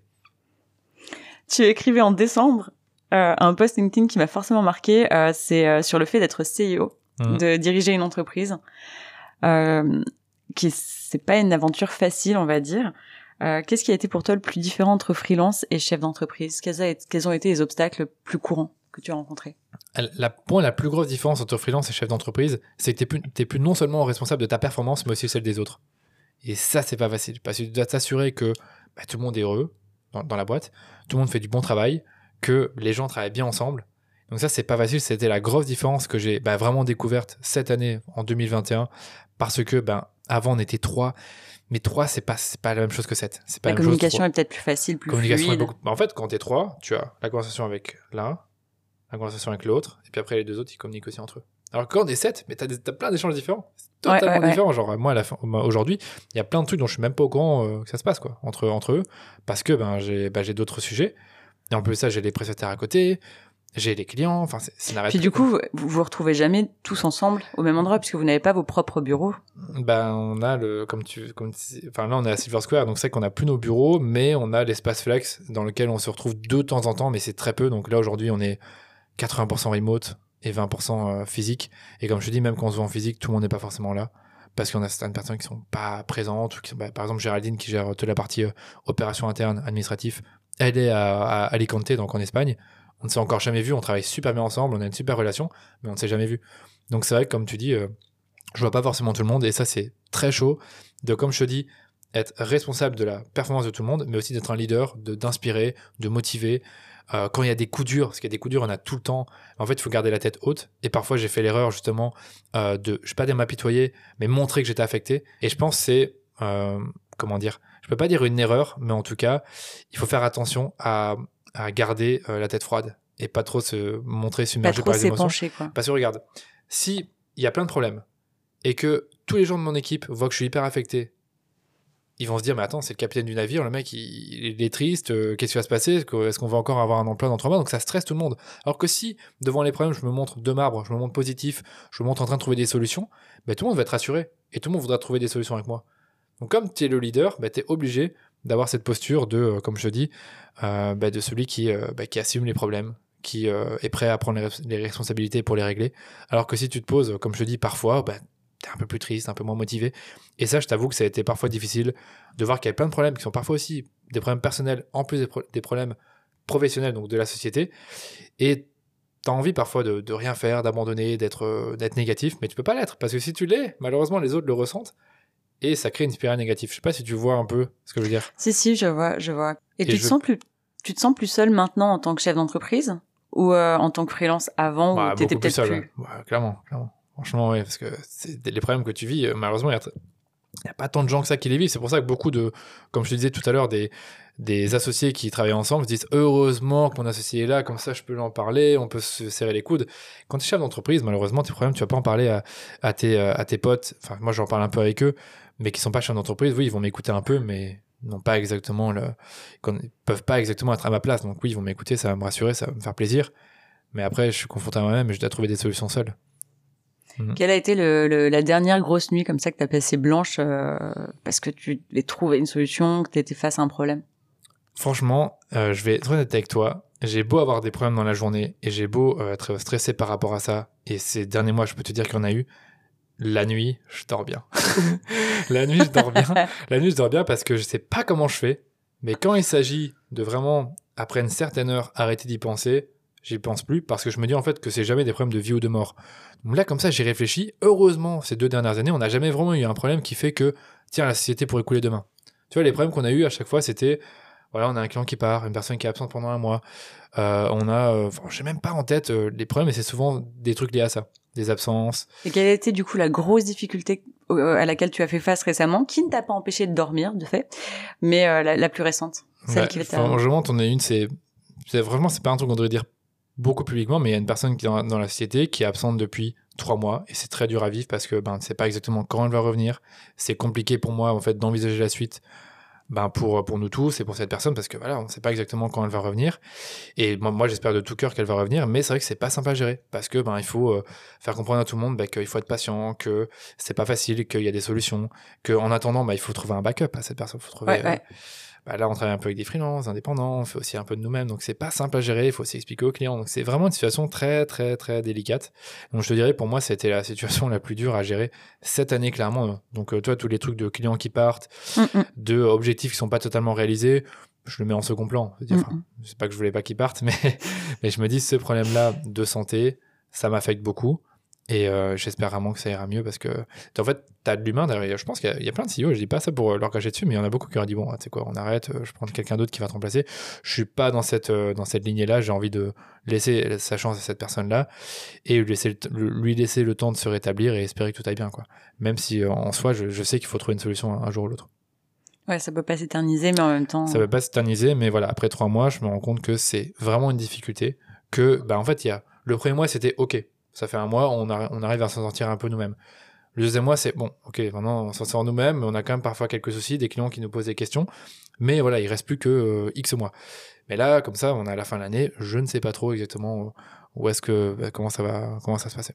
Tu penses que ce côté, euh, cette considération pour l'humain, que tu as déjà abordé plusieurs fois, mm. c'est possible tant que tu as une petite équipe devant toi? Est-ce que c'est moins possible quand tu commences à vraiment grossir, que tu atteins euh, 10, 20, 30 ah, plus C'est une bonne question, parce que on en parle un peu en interne, c'est que dans une société comme la nôtre, la moindre absence, même pour quelqu'un qui est en vacances et qui a tout à fait le droit d'être en vacances, bah, c'est que ça crée un problème parce que ça crée des embouteillages et il y en a un qui doit être en backup. Souvent c'est souvent c'est moi. Euh, c'est normal hein, parce que j'étais premier à gérer les comptes, je connais tous les clients. Donc euh, pour répondre à ta question, bah, quand tu es une jeune société, ben oui, il y a beaucoup d'humains en jeu parce que tout le monde se connaît. Euh, le CEO, chef d'entreprise, connaît tous ses employés par cœur, il les a tous recrutés. Donc c'est très difficile pour lui, surtout quand ils ont la personne dont je parle est irréprochable dans son travail, mais irréprochable. Donc c'est difficile de dire, bon, t'es pas là, donc au revoir. Non, c'est pas comme ça que ça marche de mon côté en tout cas. Quand on est 30-40, donc là évidemment, quand tu as une absence, tu peux suppléer beaucoup plus facilement. Et donc je pense que ça peut se gérer facilement euh, dans l'entreprise. Après, pour ce qui est de, je sais pas, les questions d'arrêter des contrats, licenciements, je sais pas comment ça se passe quand tu as une société avec 30-40 personnes, mais il est évident que quand les sociétés sont aussi grosses, bah, licencier une personne, c'est beaucoup plus simple, je pense, euh, parce qu'on est beaucoup plus. Alors que là, on est très peu, donc du coup, euh, chaque personne a son importance. Mm, mm. On va un peu changer de sujet après ça, ça fait déjà deux fois que tu l'abordes, c'est la question du repos. Comment est-ce que tu fais vraiment Tu m'as dit que tu avais des petites techniques justement pour arriver à, tout mettre de côté euh, le soir mm-hmm. quand, tu, quand tu dis stop. Ouais, pour moi, le, bah, repos, euh, bah, il faut avoir des, des temps pour ça, il n'y a rien à faire. Il faut te dire à un certain moment, il faut arrêter dans ta journée. Moi, c'est souvent dans les faits, c'est censé être à 19h. Ça, en ce moment, ça déborde beaucoup à 19h30, 19h45. Mais une fois que ma journée est terminée, c'est vrai que j'arrête de faire euh, ben, ce travail déjà opérationnel qui est de bah, gérer la société, répondre à des mails, etc. Donc, comment te dire ça? J'ai des temps pour ça. Je sais que la semaine, elle est consacrée à mon travail, donc j'ai des, des, horaires hyper, hyper cadrés. Je sais exactement ce que je dois faire durant la journée. Et donc le soir, ben, j'ai mes temps pour moi, que ce soit pour faire du sport, voir des gens. Franchement, chaque semaine, je vois allez, je sors trois fois minimum, donc euh, d'office, je vois des gens. Quand je dis je sors, c'est pas forcément en boîte ou dans un bar, c'est juste que je vois des gens différents. Donc d'office, j'aime pas trop être euh, être seul tout le temps. Et euh, quand je suis chez moi, ben, je peux être devant l'ordi, je peux regarder une série, je peux regarder des vidéos sur YouTube, je peux écouter des podcasts, je peux faire un peu de sport aussi. Donc je sais pas, j'ai pas tant de finalement pas tant de conseils que ça, mais c'est juste vraiment se poser, se changer les idées et vraiment, enfin se dire que les problèmes on en a mais ça peut attendre aussi. Comme je te dis, je peux très bien avoir une très mauvaise nouvelle à 18h30. Ben voilà, c'est comme ça la mauvaise nouvelle. À moins que ce soit vraiment un truc très urgent, ben je laisse ça de côté et j'y repenserai demain. Mindset, Est-ce que tu aurais des conseils à donner à une personne euh, qui voudrait se lancer ou qui vient de se lancer ou, euh, simplement qui, avance dans son parcours quoi? Ouais, j'ai déjà quelques idées. La première, c'est de construire son réseau et donc ça paraît hyper bateau, mais moi quand j'ai commencé, j'ai pas du tout de réseau et je n'ai pas cherché à en avoir en début parce que je pensais que euh, si je faisais tout ça dans mon coin, que je travaillais très dur très, et que j'ai pensé très fort, ça allait marcher. Mais en fait, c'est vraiment en s'ouvrant aux autres et en, en prenant le temps de parler de son projet, de parler de ses idées, de parler de ses produits, de ses services, de d'aider les gens, qu'on finit par avoir des opportunités qui nous arrivent. Donc ça, c'est hyper important vraiment d'aller à la rencontre d'autres entrepreneurs et même de ses futurs clients euh, que ce soit sur les réseaux, dans des, bon là c'est un peu plus compliqué avec le Covid, mais dans des, à des événements de networking. Donc ça c'est hyper important. Euh, deuxième truc, apprendre à se vendre. Euh, je pense que j'ai mis beaucoup de temps avant de comprendre que si je n'apprenais pas à vendre, mais de manière naturelle, hein, la, je sais pas comment on essaie encore, inbound selling, vraiment de comprendre le client, de s'intéresser, de s'intéresser à lui, s'intéresser à ses problèmes plutôt que d'essayer de pusher constamment un message euh, faire de créer de, la, faire de la pression, créer de l'urgence, créer de la rareté, ça marche dans certains cas, même pas tout le temps. Mais vraiment la vente naturelle, ça, ça a beaucoup de temps avant de vraiment l'apprendre, parce que c'est un truc qu'il faut pratiquer. Donc apprendre la vente, c'est hyper important. Optimiser son temps. Donc vraiment euh, savoir exactement euh, qu'est-ce que tu fais de tes journées, comment tu travailles. Peut-être différencier le travail créatif et le travail managérial. Par exemple, moi, le travail créatif, ça a toujours été hyper important pour moi de le faire parce que j'ai réalisé que en prenant au moins deux heures sur ma journée pour créer des choses, que ce soit créer du contenu, que ce soit créer des nouvelles offres, que ce soit créer des nouveaux process, mais vraiment travailler dans le, euh, sur le business, pardon, sur le business, plutôt que dans le business, ça me permettrait de le développer. Donc ça, c'est hyper important. Voilà, gérer ça, euh, ce que je regarde encore. Dernier, conseil. Et un dernier petit conseil, c'est euh, vos échecs et vos succès ne veulent rien dire. Ça veut dire que comme les, euh, les performances d'une action, ou euh, d'un fonds financier ne prédisent pas les performances futures, ben, si vous avez beaucoup échoué ces dernières années, ces derniers mois, ça ne veut pas forcément dire que vous allez échouer dans le futur. Tout comme si vous avez déjà eu plein de réussites, ne croyez pas que vous aurez d'autres réussites après. Peut-être que oui, peut-être que non, mais en gros, ça ne prédit, ça va pas vraiment prédire ce qui va se passer ensuite. Est-ce que c'est une façon de dire ne pas s'identifier à ses, à ses problèmes ou à ses, à ses échecs? Ne pas Oui. le prendre personnellement? Ouais, c'est ça, c'est Ouais. ça. C'est vraiment le prendre comme des conséquences de certaines actions qu'on a entreprises. Donc évidemment, le, le- la conséquence d'une action positive, enfin, d'une action qui a apporté de la valeur, ou en tout cas qui a permis euh, de faire bouger les choses, ben, c'est un succès. Tandis qu'un échec, ben, c'est justement quelque chose qu'on n'a pas bien fait, qu'on a, qu'on aurait dû faire autrement. Et du coup, pour moi, je me dis, c'est pas grave si j'ai 10 échecs, si j'ai un succès, un gros succès juste après, c'est parfait. C'est comme ça que je raisonne, vraiment. En me disant, les échecs, c'est comme ça. Ça arrive, c'est du feedback, ça veut dire que j'ai pas bien fait les choses, que je dois euh, faire des les choses leçons différemment. C'est des leçons que aussi des apprentissages. Attention à prendre les bons apprentissages, hein, parce que si on ne prend pas les bons apprentissages, c'est un peu, c'est un peu bête. Donc toujours se dire si, euh, comment dire, le fait que j'ai échoué, est-ce que d'autres personnes dans la même situation que moi qui ont fait cette même action ont échoué aussi, ou est-ce que c'est juste moi? Donc là, il faut se questionner aussi sur euh, bah, son, sa façon de travailler, quoi. Mm, mm, mm. J'ai peut-être une dernière, un, tout dernier point à aborder dans cette partie euh, avec toi. Donc toi, aussi, tu as créé un, un podcast, le Rendez-vous Marketing, et puis je crois qu'il fonctionne super bien en plus. Je l'écoute depuis un moment déjà. Ok, merci, merci beaucoup. Pourquoi t'être lancé sur ce format? Donc moi, je suis personnellement super convaincue. J'écoute plein, plein, plein de podcasts tout le temps, mais ça reste encore un média sur lequel les entreprises sont un peu frileuses déjà, et euh, en particulier en Belgique, euh, parce que je crois que le marché français est quand même plus avancé sur ce sujet. Comment est-ce que tu expliques ce retard? Pourquoi est-ce que toi tu t'es lancé? Mhm, super question. Bah, ça, je pourrais répondre facilement parce que déjà, ben, quand j'ai commencé à créer du contenu, j'écoutais déjà des podcasts et j'étais déjà super fan de ce mode euh, ben, de communication, mais aussi de consommation de contenu. Le seul truc, comme je te disais, c'est que je me sentais pas à l'aise avec ce format-là parce que je me sentais pas assez légitime. Je, me sens, Ouais. je, je savais qu'il fallait du matériel. Je savais qu'il fallait faire également le montage et j'en étais pas capable, donc ça me stressait déjà d'avance de faire le montage. Donc je l'ai pas, je l'ai pas fait. Mais quand le blog a commencé à se développer et que j'ai commencé à avoir une visibilité et plus de moyens, j'arrêtais pas de penser à faire un podcast. Et je te parle vraiment en 2018-2019 et je faisais toujours pas. Et en, 2000 en 2020, je me suis dit, faut que je lance un podcast. Peu importe quand, que ce soit à la fin de l'année, au milieu de l'année ou au début de l'année, il faut que je lance un. Et on a, fini par lancer euh, ben, le rendez-vous marketing avec vraiment pour ambition d'inviter des experts, des professionnels de marketing et même également des, des fondateurs de marques pour parler de marketing. Et donc, euh, c'est pour ça que j'ai lancé le podcast. Et puis aussi, j'avais aussi envie de m'exprimer à l'audio. Je me sentais de plus en plus légitime de le faire. Je sais aussi que mes clients sont là, écoutent des podcasts. Parce que Ouais. ben, les podcasts, c'est énormément écouté par des personnes qui ont fait, euh, bah, qui ont des entreprises, qui sont occupées euh, et qui veulent apprendre des nouvelles choses. Mm, mm, mm. Et pourquoi il y a un retard, d'après toi, euh, sur la, en Belgique, sur les podcasts? Franchement, j'en ai aucune idée. C'est vrai qu'il n'y a pas tant de podcasts belges que ça, comme tu dis. Donc, il y a Awesome Home, il y a celui de Sortlist. Ouais. Écoute, je ne sais pas. Mais même en France, hein, finalement, des podcasts marketing, je dis tout le temps aux, bah, aux gens à qui je parle de podcasts. T'as quoi? Il y a 10 podcasts marketing? 10, 15 C'est pas énorme. bah, Il y a que, moins de, moins de possibilités, moins de, ouais, moins de choix. Puis même les entreprises aussi. euh, en France, il y a quand même pas mal d'entreprises qui créent leurs podcasts, euh, par exemple, pour faire du content marketing ou quoi que ce soit. J'ai l'impression que c'est pas encore le cas énormément en Belgique. Et pourtant, il y a tellement à offrir euh, à travers ce média-là. ouais, il n'y en a pas beaucoup. Je comprends pas pourquoi. Franchement, je comprends pas pourquoi non plus. Peut-être qu'en France, on est aussi, enfin, ils sont aussi 10 fois plus que nous, donc euh, en termes de- ouais. je dirais. Donc ça joue aussi. Mais j'avoue que je sais pas comment, je sais pas comment l'expliquer.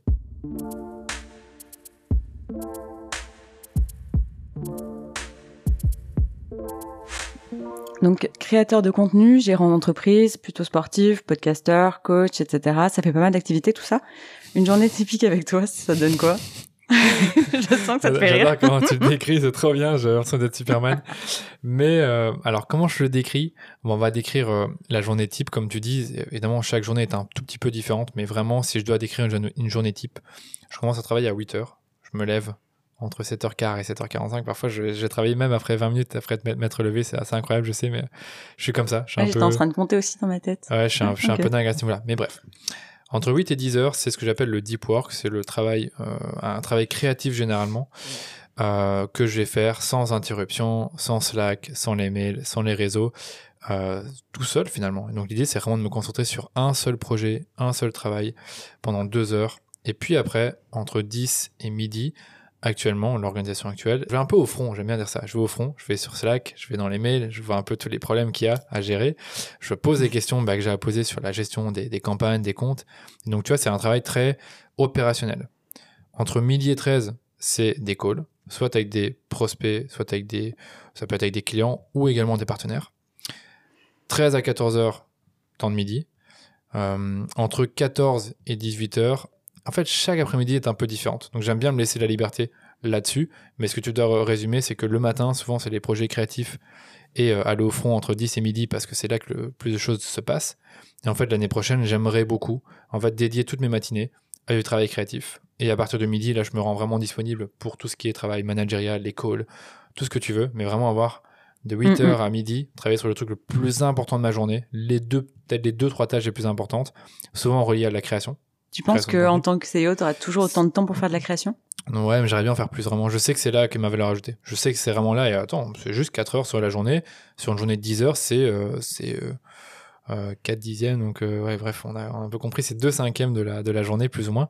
Donc, c'est vraiment faisable. Après, peut-être que ce sera pas 4 heures, mais 3 heures. Mais j'aimerais bien augmenter un peu ce temps-là sur ces projets euh, ben, qui permettent de développer la société et de générer plus de prospects. C'est ce que j'aimerais bien faire. Après, je vais encore réfléchir euh, à la fin, fin de l'année sur comment je veux m'organiser. Mais si je peux conseiller pour ceux qui nous écoutent, c'est vraiment le batching euh, de, cer- de certaines tâches. Donc évidemment, dans, ma, dans mon après-midi, il y aura toujours un moment où je vais vider mon inbox, toujours un moment où je vais, euh, euh, les consacrer à des calls ou à des réponses sur Slack. Donc ça, c'est hyper important. Et j'aime pas faire, admettons que si je dois créer deux épisodes de podcast, je vais pas faire un épisode le lundi, un épisode le mardi, je vais faire les deux en même temps le même jour, tu vois, pour me mettre dans ce mood-là. Du coup, on va continuer avec cette partie expertise et justement, c'est un peu la suite de ce que tu disais sur ta journée. C'est que tu aimes bien faire du batching, donc c'est-à-dire euh, organiser un peu les, les, les productions, on va dire les tâches, un peu à la suite les unes des autres Mhm. et de façon assez logique. Et c'est un vrai enjeu pour les entreprises du coup parce qu'elles n'ont pas toujours des personnes dédiées à la création de contenu et que toi, tu es super productif. Euh, donc, pour faire un petit peu le, résumé, tu fais par semaine trois posts Instagram, trois posts LinkedIn, deux épisodes de podcast et alors on va dire euh, un article euh, de 3-4 000 mots pour deux semaines, c'est ça? C'est ça. C'est très bien résumé. Je pense qu'il y a peut-être d'autres trucs, des stories. euh, je pense même LinkedIn, je suis plus à 4 posts, on va dire, mais en résumé, c'est ça. C'est une dizaine de posts par, semaine au total, si je compte tous les réseaux confondus. Et donc pour tout ça, tu y passes combien de temps par semaine? Une dizaine d'heures en moyenne. Et en fait, ce que j'ai pas précisé dans ma semaine, c'est que le jeudi est une journée où je ne prends vraiment, sauf cas d'extrême urgence, pas de call. Et donc cette journée-là, elle est consacrée à créer. Mais comme dans une journée, il y a plus ou moins 8 heures, 10 heures, ça dépend. Souvent, le jeudi, je vais créer du contenu, je vais préparer des épisodes de podcast, je vais également faire des interviews, une semaine sur deux. Et quand j'ai les articles de blog, je vais également le faire le jeudi. Donc, euh, une fois toutes les deux semaines, je vais consacrer mon jeudi à ça. Ce qui fait que encore aujourd'hui, ben, je dois passer une partie euh, de mon week-end, souvent 3-4 heures le samedi ou le dimanche, à créer du contenu. Mm, mm. Comment tu euh, comment tu crées ce contenu? Est-ce que tu as tout un processus euh, bien établi? Euh, Comment est-ce que tu fais? On t'écoute. Il y a un truc que j'aime bien faire, c'est vraiment un rythme régulier. Il n'y a pas vraiment de euh, tous les deux ou trois semaines, ça dépend vraiment, mais c'est la recherche d'idées. La recherche d'idées, c'est en fait, si t'as pas d'idées, tu peux pas créer. Donc, tu as besoin d'avoir pour moi les idées à l'avance avant de créer. Donc, en fait, les idées, c'est un peu les sujets que je vais aborder. Moi, j'ai des piliers de contenu bien définis. Parmi ceux-ci, il y a Facebook Ads, il y a l'entrepreneuriat, il y a le marketing digital, il y a également tout ce qui est productivité. Donc, je me gravais toujours un peu autour de, ces quatre sujets-là. Et je vais toujours essayer d'avoir en stock plein d'idées. Donc, dès que j'ai une idée qui me vient en tête, je le note dans mon, Notion où j'ai une sorte de base de données avec toutes mes idées de contenu et également tous les contenus que je produis. Je note l'idée et je la, je la laisse là. Et ainsi de suite. Je fais ça pour, euh, je fais ça dès que je peux. Donc je peux passer par exemple 4 heures sur une matinée à faire de la recherche d'idées en allant voir ce qui se fait ailleurs, en reprenant mon propre contenu, en voyant comment est-ce que je peux en extraire des idées, en écoutant moi-même des, podcasts ou des, euh, des chaînes YouTube d'autres euh, bah, d'autres personnes qui sont dans le même secteur que moi. Et donc du coup, je peux m'inspirer un peu de leurs idées. Et aussi parfois en me replongeant sur finalement des questions qu'on a pu me poser, que j'ai pu noter ailleurs, ou des, bah, mon avatar, réfléchir un peu à ces problématiques actuelles et voir ce que je peux créer com- comme contenu. Voilà, ça c'est un peu Tu-. Ouais. Tu te euh, tu t'inspires rarement de ton expérience personnelle? Oui, je le fais un peu. Pour, euh, par, par exemple, si je dois aborder un sujet qui est lié à l'entrepreneuriat, j'aime bien m'inspirer de mon expérience personnelle et quand je vais créer mon contenu, là, toujours, toujours, toujours euh, donner un peu euh, des choses que toi, tu as vécues, que tu as ressenties, de l'expertise. Ça, c'est hyper important. Mais là, vraiment, pour la recherche d'idées, souvent, c'est, comme je te dis, c'est des, des sujets que j'ai pu identifier parce que j'y ai pensé, parce qu'on m'en a parlé, parce que je l'ai vu ailleurs. Ça peut être aussi un peu d'expérience personnelle, bien sûr, mais un peu moins, vraiment. Du coup, peut-être qu'il faut aussi préciser que euh, trouver une idée, ça veut pas dire copier quelqu'un. Non, non, pas du tout. Non, non, tout, mais toi, je sais, mais euh, parce que c'est vrai que ça se voit beaucoup sur sur LinkedIn en fait. Je vais essayer de vous donner des exemples. Euh, admettons qu'il y a euh, quelqu'un sur LinkedIn qui nous crée un post sur euh, les 5 heures à ne pas, les 5 erreurs à ne pas faire quand on publie un post Instagram. Ben, je pourrais dire, ah tiens, les 5 heures à ne pas faire quand on fait publie une publicité Facebook, tu vois. C'est un truc aussi bête Ouais, que ça. C'est récupérer un format, une idée, un angle d'approche et en fait euh, le réutiliser. Ça, je le fais, mais tout le temps. Donc euh, pour ceux qui créent du contenu LinkedIn, merci pour, pour l'inspiration parce que ça m'aide beaucoup. Je pense qu'il y a facilement la moitié de mes idées qui viennent de ça. Vraiment. Après, il y en a qui, qui viennent de moi totalement. C'est moi qui les ai imaginés tout seul. Mais parfois, tu as un format qui fonctionne bien et c'est bien de le reprendre. Et du coup, pour les idées euh, que tu peux éventuellement reprendre ou trouver ailleurs, LinkedIn, Instagram, Alors oui, Facebook? c'est vrai qu'il y a LinkedIn, il y a Instagram. Donc moi, ce que je vous conseille, c'est d'enregistrer tous les posts qui vous inspirent. Enregistrer, enregistrer. Il y a, euh, qu'est-ce que je vais dire, comme tu dis, les, les YouTube, les podcasts, les articles de blog. Euh, ça peut être même la presse spécialisée, tout ce que tu veux. Mhm. Donc, une fois que tu as des idées, Voilà, une fois que tu as des idées, moi ce que j'aime bien faire, c'est développer l'idée, mais pas forcément écrire le post. Parce que là, on parle vraiment de créer des posts, écrire des articles de blog. J'aime Mm, bien mm, mm. définir un- une sorte de table des matières, en tout cas, euh, les, grands sujets que je vais aborder. Donc, si je fais un post LinkedIn sur, euh, bah, pour revenir sur les 5 les cinq erreurs à ne pas faire quand on fait une publicité Facebook, eh bien, je pourrais me dire, bah tiens, voilà, maintenant je vais aborder un peu cette idée-là et je vais réfléchir aux 5 erreurs. Juste, je vais juste réfléchir aux 5 erreurs, je vais noter un peu ces erreurs-là, et je peux soit me dire, bah tiens, j'en fais un post euh, LinkedIn ou un post Instagram, ou alors euh, un post, euh, pardon, un article de blog. Si j'en fais un post Instagram, est-ce que je réfléchis déjà plus profondément à ces, euh, à ces erreurs et j'en fais également des visuels Ça, ça dépend un peu. Mhm, Mais mhm. généralement, j'aime bien développer l'idée. Et puis après, le troisième, le troisième step, c'est de vraiment de créer le post. Mais du coup, c'est ça qu'on disait sur le batching, c'est vraiment l'idée que tu réfléchis à plein d'idées d'un coup, puis tu développes toutes tes idées d'un coup, puis tu les, tu les écris Voilà. à la chaîne en fait. On pourrait imaginer dans, dans ta matinée, tu veux- enfin dans ta journée, pardon, tu vas avoir une heure le matin où tu fais la recherche d'idées, une heure où tu les développes, et encore deux heures où tu crées. Et là, quand je te dis quand tu crées, ça dépend. Ça peut être écrire un post LinkedIn, mais tu dois juste écrire. Par contre, un post Instagram, d'office, tu dois faire du visuel. Donc soit tu le délègues, soit tu le fais toi-même, c'est un peu comme tu veux. Et, euh, et voilà un peu comment ça se passe de mon côté. Après, pour les articles de blog, c'est comme je te dis, c'est recherche d'idées, euh, création de, de, de pardon, développement de l'idée. Et après, bien sûr, il faut se poser 4-5 heures pour écrire l'article. C'est Mhm. différent que d'écrire un article, un post LinkedIn qui prendra peut-être 20 minutes pour l'écrire. Combien tu dis au total pour, une, euh, pour un article long? De 3-4 000 mots, moi, ça me prendrait plus ou moins 5 heures sans compter la relecture. Ok. Et euh, pour les, pour les euh, visuels, euh, question toute simple, hein, un peu pratique, est-ce que tu les fais à chaque fois partir de rien du tout? Ou est-ce que c'est euh, des templates précis? Ouais, souvent j'ai plein de templates. Moi aujourd'hui j'ai peut-être 10-15 templates différents et en fonction de mon Ça te idée. permet en d'aller plus vite? Ouais, c'est ça. Admettons que j'ai une idée qui s'adapte mieux à un certain template, j'utilise ce template-là. Puis parfois on en développe des nouveaux avec l'équipe. Donc euh, non, vraiment j'ai déjà des templates. Donc c'est vrai que je ne l'ai pas précisé. Mais sur Instagram, en fait, en fonction du, du contenu que vous allez publier, ça peut être quelque chose de très visuel, donc une sorte d'infographie, un carrousel. Là, dans ce cas-là, c'est bien d'avoir vos propres templates. Mais si c'est un truc qui est plutôt soit une vidéo que vous allez ensuite produire, soit euh, une image que vous allez récupérer de vos, photos, ben, préparez tout ça à l'avance. Égal- ayez également un- une sorte de dossier avec toutes des images qui vont aller bien avec l'idée. Donc, admettons que je fais un post sur euh, ben, la difficulté d'être CEO. Si j'ai une image de moi en train de travailler ou de, moi un peu euh, déçu ou triste, ben, je pourrais peut-être l'utiliser pour communiquer cette émotion-là. Question un peu euh, un peu bête, mais Mm. tu, du coup tu t'organises des petits shootings de toi-même par exemple pour faire ça? Tu vois, ça Ben, peut paraître idiot comme question, mais Franchement, pas assez. Je connais des bons créateurs de contenu, notamment un de mes bons bon amis, Alex Viseo, que, j'ai- que je vais euh, mentionner dans ce podcast, qui est très bon là-dessus parce que lui, il fait régulièrement des shootings avec bah, différentes émotions, différents cadres de vie. Il va ensuite enregistrer toutes ces photos-là dans un dossier bien précis et il va les utiliser pour son contenu. Donc, pour répondre à ta question, moi, je le fais très peu. J'ai, je fais un shooting par an et encore vraiment parce qu'on me le propose. Genre vraiment parce que j'ai une photographe dit Eh, tiens, ça fait longtemps que t'es plus venu, plus venu faire un shooting, ça te dirait pas d'en faire un Et je dis Ouais, bien sûr, si tu veux, c'est vrai que c'est une bonne idée. C'est vrai que ça fait un an que je recycle les mêmes photos. Donc ouais, c'est vrai que c'est bien d'avoir des shootings, je dirais, euh, une fois tous les trois mois, tous les six mois, et d'avoir, Mhm. euh, je dirais, une vingtaine, trentaine de photos exploitables. pourquoi est-ce que tu as euh, choisi de travailler comme ça euh, avec un côté un peu fordien presque, un peu euh, à la chaîne? Ben, je pense que c'est, pour moi, l'organisation militaire te permet vraiment d'atteindre tes objectifs parce que, mais c'est soit tu le fais, soit tu le fais pas. Il n'y a pas de, en fait, j'aime pas avoir une sorte de, de to-do list que je vais juste, euh, que je euh, comment dire, terminer sans réfléchir. J'aime bien être super organisé, savoir ce que je fais, quand je le fais. Euh, pourquoi je le fais, est-ce que ça vaut le coup de faire cette tâche-là? Enfin, j'aime pas en fait me dire que dans ma journée, il n'y a pas d'organisation. J'aime bien que tout soit hyper cadré parce que c'est comme ça que je suis à l'aise, c'est comme ça que je me sens pas du tout stressé justement, et ça me permet vraiment de faire du bon travail. Donc je sais pas tu expliquer comme ça, mais j'aime bien être hyper organisé, hyper cadré. Je pense que je, ne serais pas à l'aise dans le chaos pour mon organisation personnelle. Donc d'aimer bien travailler sur une tâche précise à la fois. Souvent, ouais, souvent. Bah, en plus, le multitâche, c'est connu, ça te, c'est pas bon pour le cerveau. Enfin, genre, le cerveau ne maîtrise pas bien le multitâche. Pour moi, pour l'écriture de mes posts, j'aime bien cette organisation-là parce que ça me permet vraiment de faire, avoir différents focus à la fois. Parce que tu vois, imagine, je dois faire un post et euh, premier post, je cherche l'idée. Puis après, je, je, je développe l'idée. Puis après, je l'écris. Et puis après, je dois rebelote, refaire ça, ainsi de suite. J'aime bien me dire, ok, je fais tout d'un coup.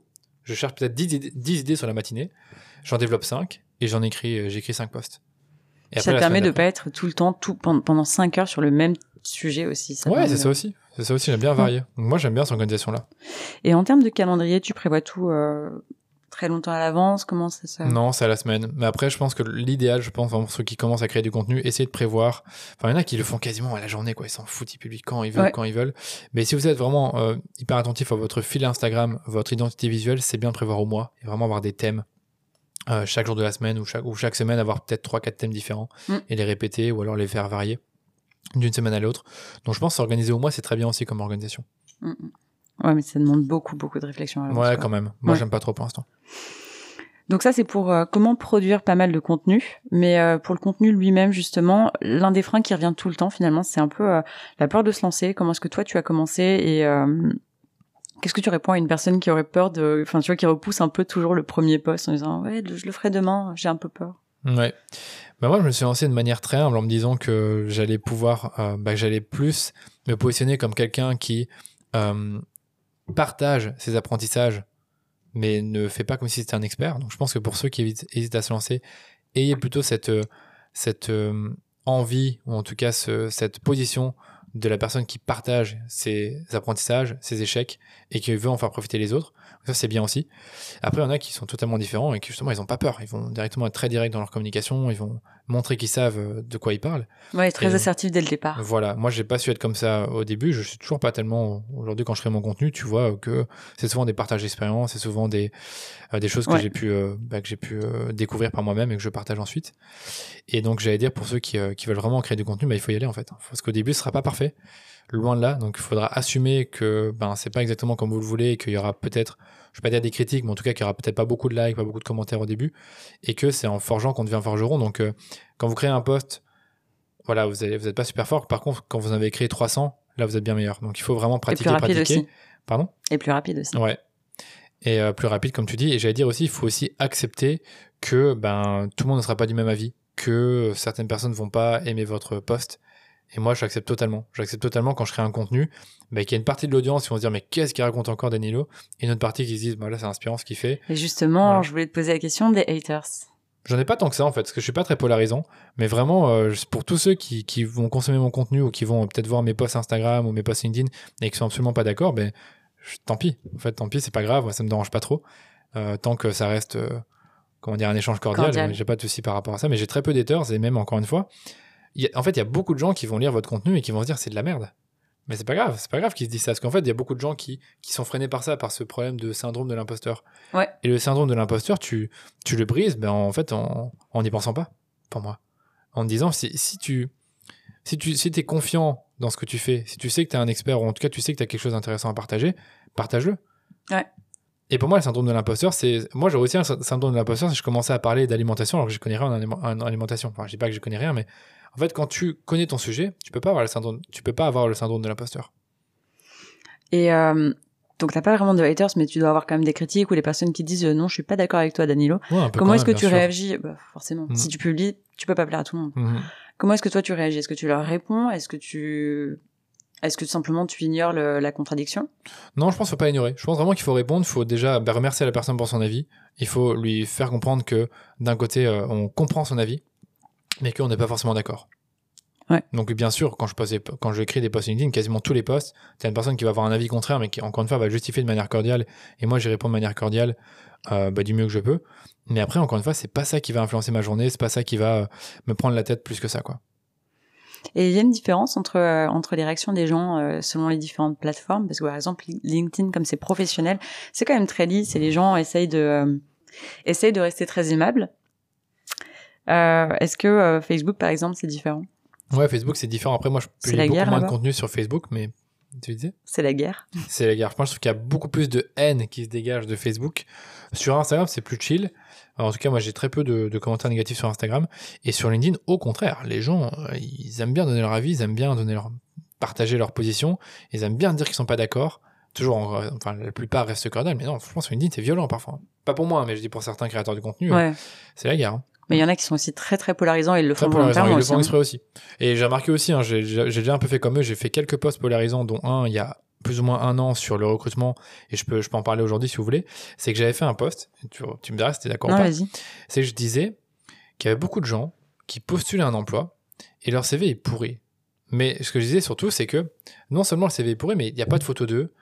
Euh, leur expérience professionnelle n'est pas bien valorisée, c'est-à-dire qu'on parle plus de, euh, de caractéristiques plutôt de résultats qu'ils ont réellement apportés. Et je pense que j'avais, vraiment mis en avant ces deux choses-là, résultats et euh, manque de, comment dire, t'as pas, une, pas une photo, et moi ça me dérangeait, donc j'ai partagé ça.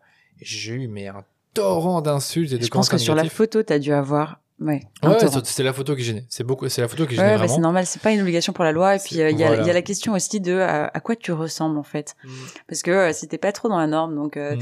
t'es un peu plus un peu plus gras que d'autres personnes, ou euh, si t'es euh, plus coloré aussi, si t'es euh, si t'as même ne serait-ce qu'avoir un nom qui qui a une connotation étrangère. Ouais. C'est plus compliqué. Donc la photo, ça a dû jouer. Donc ouais, j'avais, ça avait, ça avait été très polarisant. Après, il y a plein de gens qui étaient d'accord avec moi. En fait, ce que j'ai, ce que vraiment j'expliquais dans le post, je me rappelle, j'avais mis quatre trucs rouges pour dire pas de photo, pas de résultats, et je me rappelle plus des autres, deux autres trucs. Et puis, puis après, j'avais mis quatre trucs verts. Genre une photo de profil où on te voit vraiment deux faces, super professionnelles. Un, un CV qui est bien aéré, où on peut voir justement bah, toutes tes expériences et les résultats que tu as apportés. Voilà, j'ai donné à la fois une critique et ensuite bah, quelque chose qui permet d'améliorer le CV. Donc il y a plein de gens qui ont dit ah merci, merci, merci. Mais t'en as vraiment 80% qui ont dit mais c'est vraiment un gros. Euh, c'est honteux ce que tu dis, euh, je vais, vais pas dire le mot, mais j'ai eu pas mal de commentaires négatifs et le post il a fait 200 000 vues. C'était incroyable parce que c'était très polarisant. J'en ai plus trop, j'en ai plus trop fait euh, des aussi polarisants depuis. Non pas parce que ça me, bah, là ça m'a un peu plus affecté. Hein. Là je me dis putain, c'est vrai que les gens ça, prenait vraiment une tournure incroyable. Hein. T'as eu envie de, t'as, eu la tentation de le, de, de le retirer? Ouais ouais, j'ai eu la tentation de le retirer, mais j'ai laissé quand même. Il a quand même vécu pendant 10 jours, 10-15 jours, et à la fin évidemment je répondais plus aux commentaires. Au début j'en ai répondu à quelques uns encore une fois de manière cordiale, je me suis rarement énervé. Parfois, je me foutais un peu d'eux. Je dis oui, je suis d'accord avec toi, alors que pas du tout, euh, avec de l'humour. Mais euh, vraiment, il y a des certains commentaires que je prenais un peu personnellement et que euh, qui m'affectaient un tout petit peu, qui me faisaient un peu réfléchir. Mais globalement, ça m'a pas empêché de dormir, par exemple. Comment il s'appelle l'ancien CEO de, de, Germinal? Ouais, bah voilà, c'est lui qui m'a inspiré. C'est, Typiquement. c'est euh, Grégoire Gambato qui, je pense qu'il a du mal vivre tout ça. Je suis sur le podcast. Mais lui, oui, c'est, le, roi, c'est le roi de la polarisation. Il a parfois un peu abusé, je pense qu'il en est totalement conscient. Mais c'est lui qui a inspiré ce genre de poste. Ouais. Mm, mm. ouais, je sais pas comment lui il fait parce que quand je regarde un peu ses posts euh, en dessous, c'est, euh, c'est, c'est tout ou rien. On l'aime ou on le hait. Ouais, c'est vraiment ça. C'est pour ça que je dis que LinkedIn, c'est violent en termes de haine. Ouais. Euh, sur tes réseaux, en ton nom propre, le contenu est quand même très professionnel.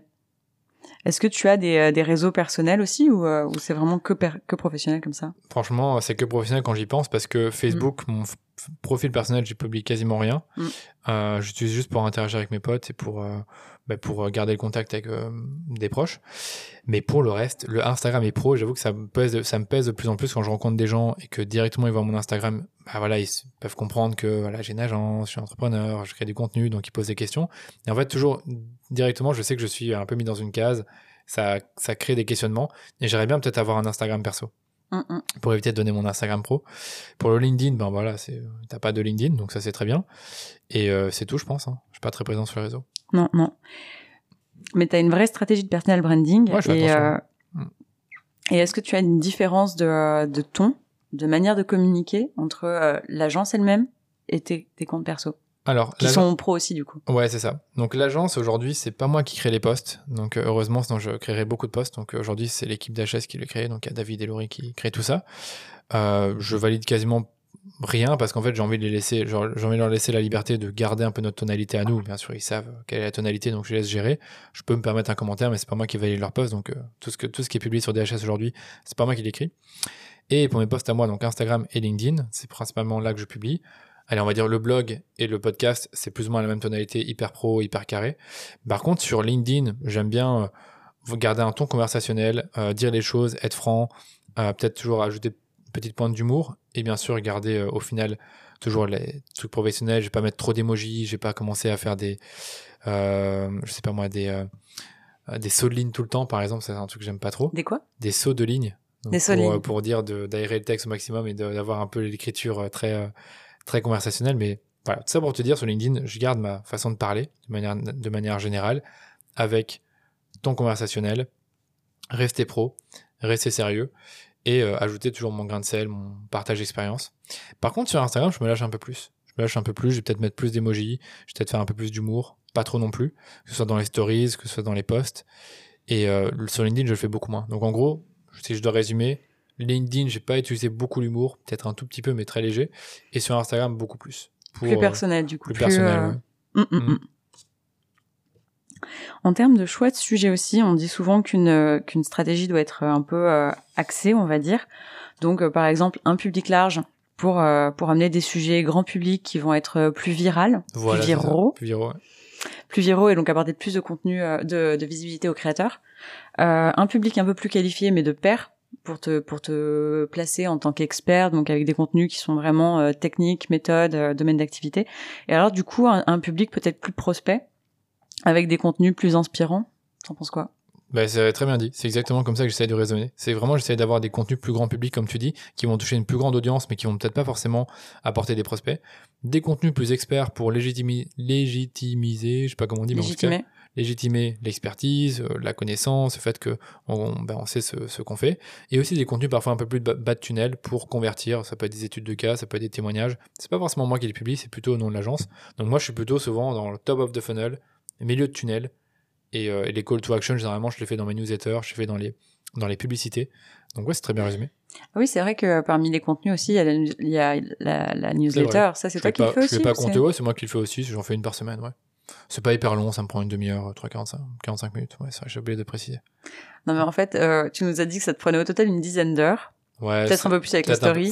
c'est Mais en vrai, tu dois être surtout être très rapide. Ouais, non, mais franchement, je, je sais qu'aujourd'hui, je suis hyper rapide. Ouais. Pour aller, je pourrais faire un épisode de 15 minutes sur le podcast, ça va me prendre une heure au total pour euh, réfléchir à l'idée. Là, là, souvent, le- le- les épisodes de podcast du type euh, 10-15 minutes, en fait, je prends des questions qu'on me pose régulièrement, je réfléchis un peu à ce que je peux répondre, je note un peu toutes mes idées, parfois, je, je vais même écrire des phrases toutes faites pour les dire, puis après, j'enregistre. Ouais. Ça, c'est très rapide, ça me prend 45 minutes, une heure. Et pour... euh, ouais, c'est rapide. Et pour les posts LinkedIn Instagram, souvent, c'est plus ou moins 20 minutes, 20 à 30 minutes par post, Hum, hum, hum. maximum. Et euh, toi, tu es plutôt partisan de toujours publier en lien avec l'activité d'une façon ou d'une autre, ou est-ce que, euh, notamment pour le personal branding, euh, parler d'activités un petit peu extérieures qui t'ont peut-être amené, par exemple, des compétences, euh, le, le fait d'être très sportif ou le fait de Ouais. d'avoir rencontré de nouvelles personnes, d'être sorti de ta bulle, je, je sais pas, j'invente, hein, mais Franchement, 1%. J'arrive pas à le faire. Il y en a qui le font trop bien, moi j'arrive pas à le faire. Déjà que bah, dans ma personnalité, je suis quelqu'un d'hyper réservé, donc j'ai du mal à parler de, de moi. Donc c'est vrai que j'aimerais bien le faire beaucoup plus, que je sais que ça plaît. À chaque fois que je l'ai fait, c'est quelque chose qui a été bien apprécié. Donc se livrer un peu plus et parler de ses expériences personnelles cette fois-ci, non pas professionnelles, c'est un truc que je fais pas assez. Ouais. Et on me le dit tout le temps. Je connais des créateurs de contenu qui me disent tu devrais créer plus de, de contenu lié à ta propre expérience à toi. Euh, même sur ton podcast, raconter des histoires personnelles, mais je le fais jamais. ouais, c'est pas facile aussi. Hein. Mm. C'est clair. Là, c'est de s'exposer un peu plus personnellement. Et, euh, Ouais, je trouve aussi. Ok. Pour terminer l'épisode avec euh, une bonne dose d'inspiration, je t'ai proposé d'amener une citation, d'en choisir une. Est-ce que tu l'as en Mhm. tête? Yes, je l'ai en tête. Et je vais te la donner. C'est de Michael Jordan. C'est I failed over and over in my life and that's why I succeed. Bon, je l'ai mise en anglais parce que bon, c'est une citation en anglais à la base, elle est pas Oui. très compliquée à comprendre, mais ce que j'aime beaucoup dans cette situation, dans cette situation, dans cette citation-là, bah déjà, c'est qu'on parle de Michael Jordan et Michael Jordan, c'est le plus grand gagnant dans, dans le basketball et même dans le sport de manière générale. Et donc, quand t'as Michael Jordan qui te dit, j'ai beaucoup échoué et c'est pour ça que je réussis, tu te dis, ouais, il dit pas ça pour rien. Et il a raison, en fait. Michael Jordan, c'est le plus grand gagnant. Et pourtant, quand tu regardes dans sa carrière, il a, il a raté beaucoup de choses. Euh, Je la déjà- connais pas du tout, sa carrière. Bah, c'est c'est long à expliquer, mais. Ouais, tu- Voilà, regarde sur Netflix, par exemple. Regarde sur Netflix, ça va t'inspirer, mais voilà. c'est- En fait, Non. ça te montre que l'échec, c'est normal pour réussir. Et que même c'est ce genre d'individu, comme Michael Jordan, mais en fait des échecs, il en a connu plein, et des échecs très cuisants. Et donc du coup, ça te... moi je trouve ça hyper inspirant. Et c'est dommage du coup qu'on parle plus, qu'on parle pas suffisamment de nos échecs, j'imagine. Ouais, c'est ça. Et lui, il en parle beaucoup. Hein. Quand tu écoutes ses interviews, il va constamment te parler des trucs qu'il a pris personnellement, du fait qu'on l'a pas accepté dans une équipe de basket et qu'il était dégoûté, et que du coup il s'est beaucoup entraîné. Enfin, tu vois, c'est des trucs euh, comme ça. Et je trouve ça hyper inspirant personnellement. Et euh, je Quoi que ça, si, ça, ça, se répand un petit peu maintenant. On commence à voir ça apparaître. plus, ouais. Euh, ouais un Bref, peu plus. c'est une citation sur l'échec. Donc je la répète. I failed over and over in my life, and that's why I succeed. Bon, c'est parfait, c'est ce qu'il fallait pour terminer. Donc déjà, j'aimerais te remercier pour le temps que tu as pris euh, pour, grand euh, pour raconter tout ça. À vous, que vous soyez jeune entrepreneur, guerrier accompli, étudiant ou dans la fleur de l'âge, merci de nous avoir écoutés. N'oubliez pas de nous noter sur votre app de podcast préféré, c'est un peu relou, c'est vrai. Aussi, laissez-nous un commentaire euh, par email ou euh, sous l'épisode pour nous conseiller un entrepreneur, pour nous dire ce que vous avez pensé de de l'épisode, nous proposer des améliorations. Bref, on vous écoute. On vous retrouve bientôt pour une nouvelle aventure, une nouvelle interview, un nouvel entrepreneur. Et d'ici là, portez-vous bien.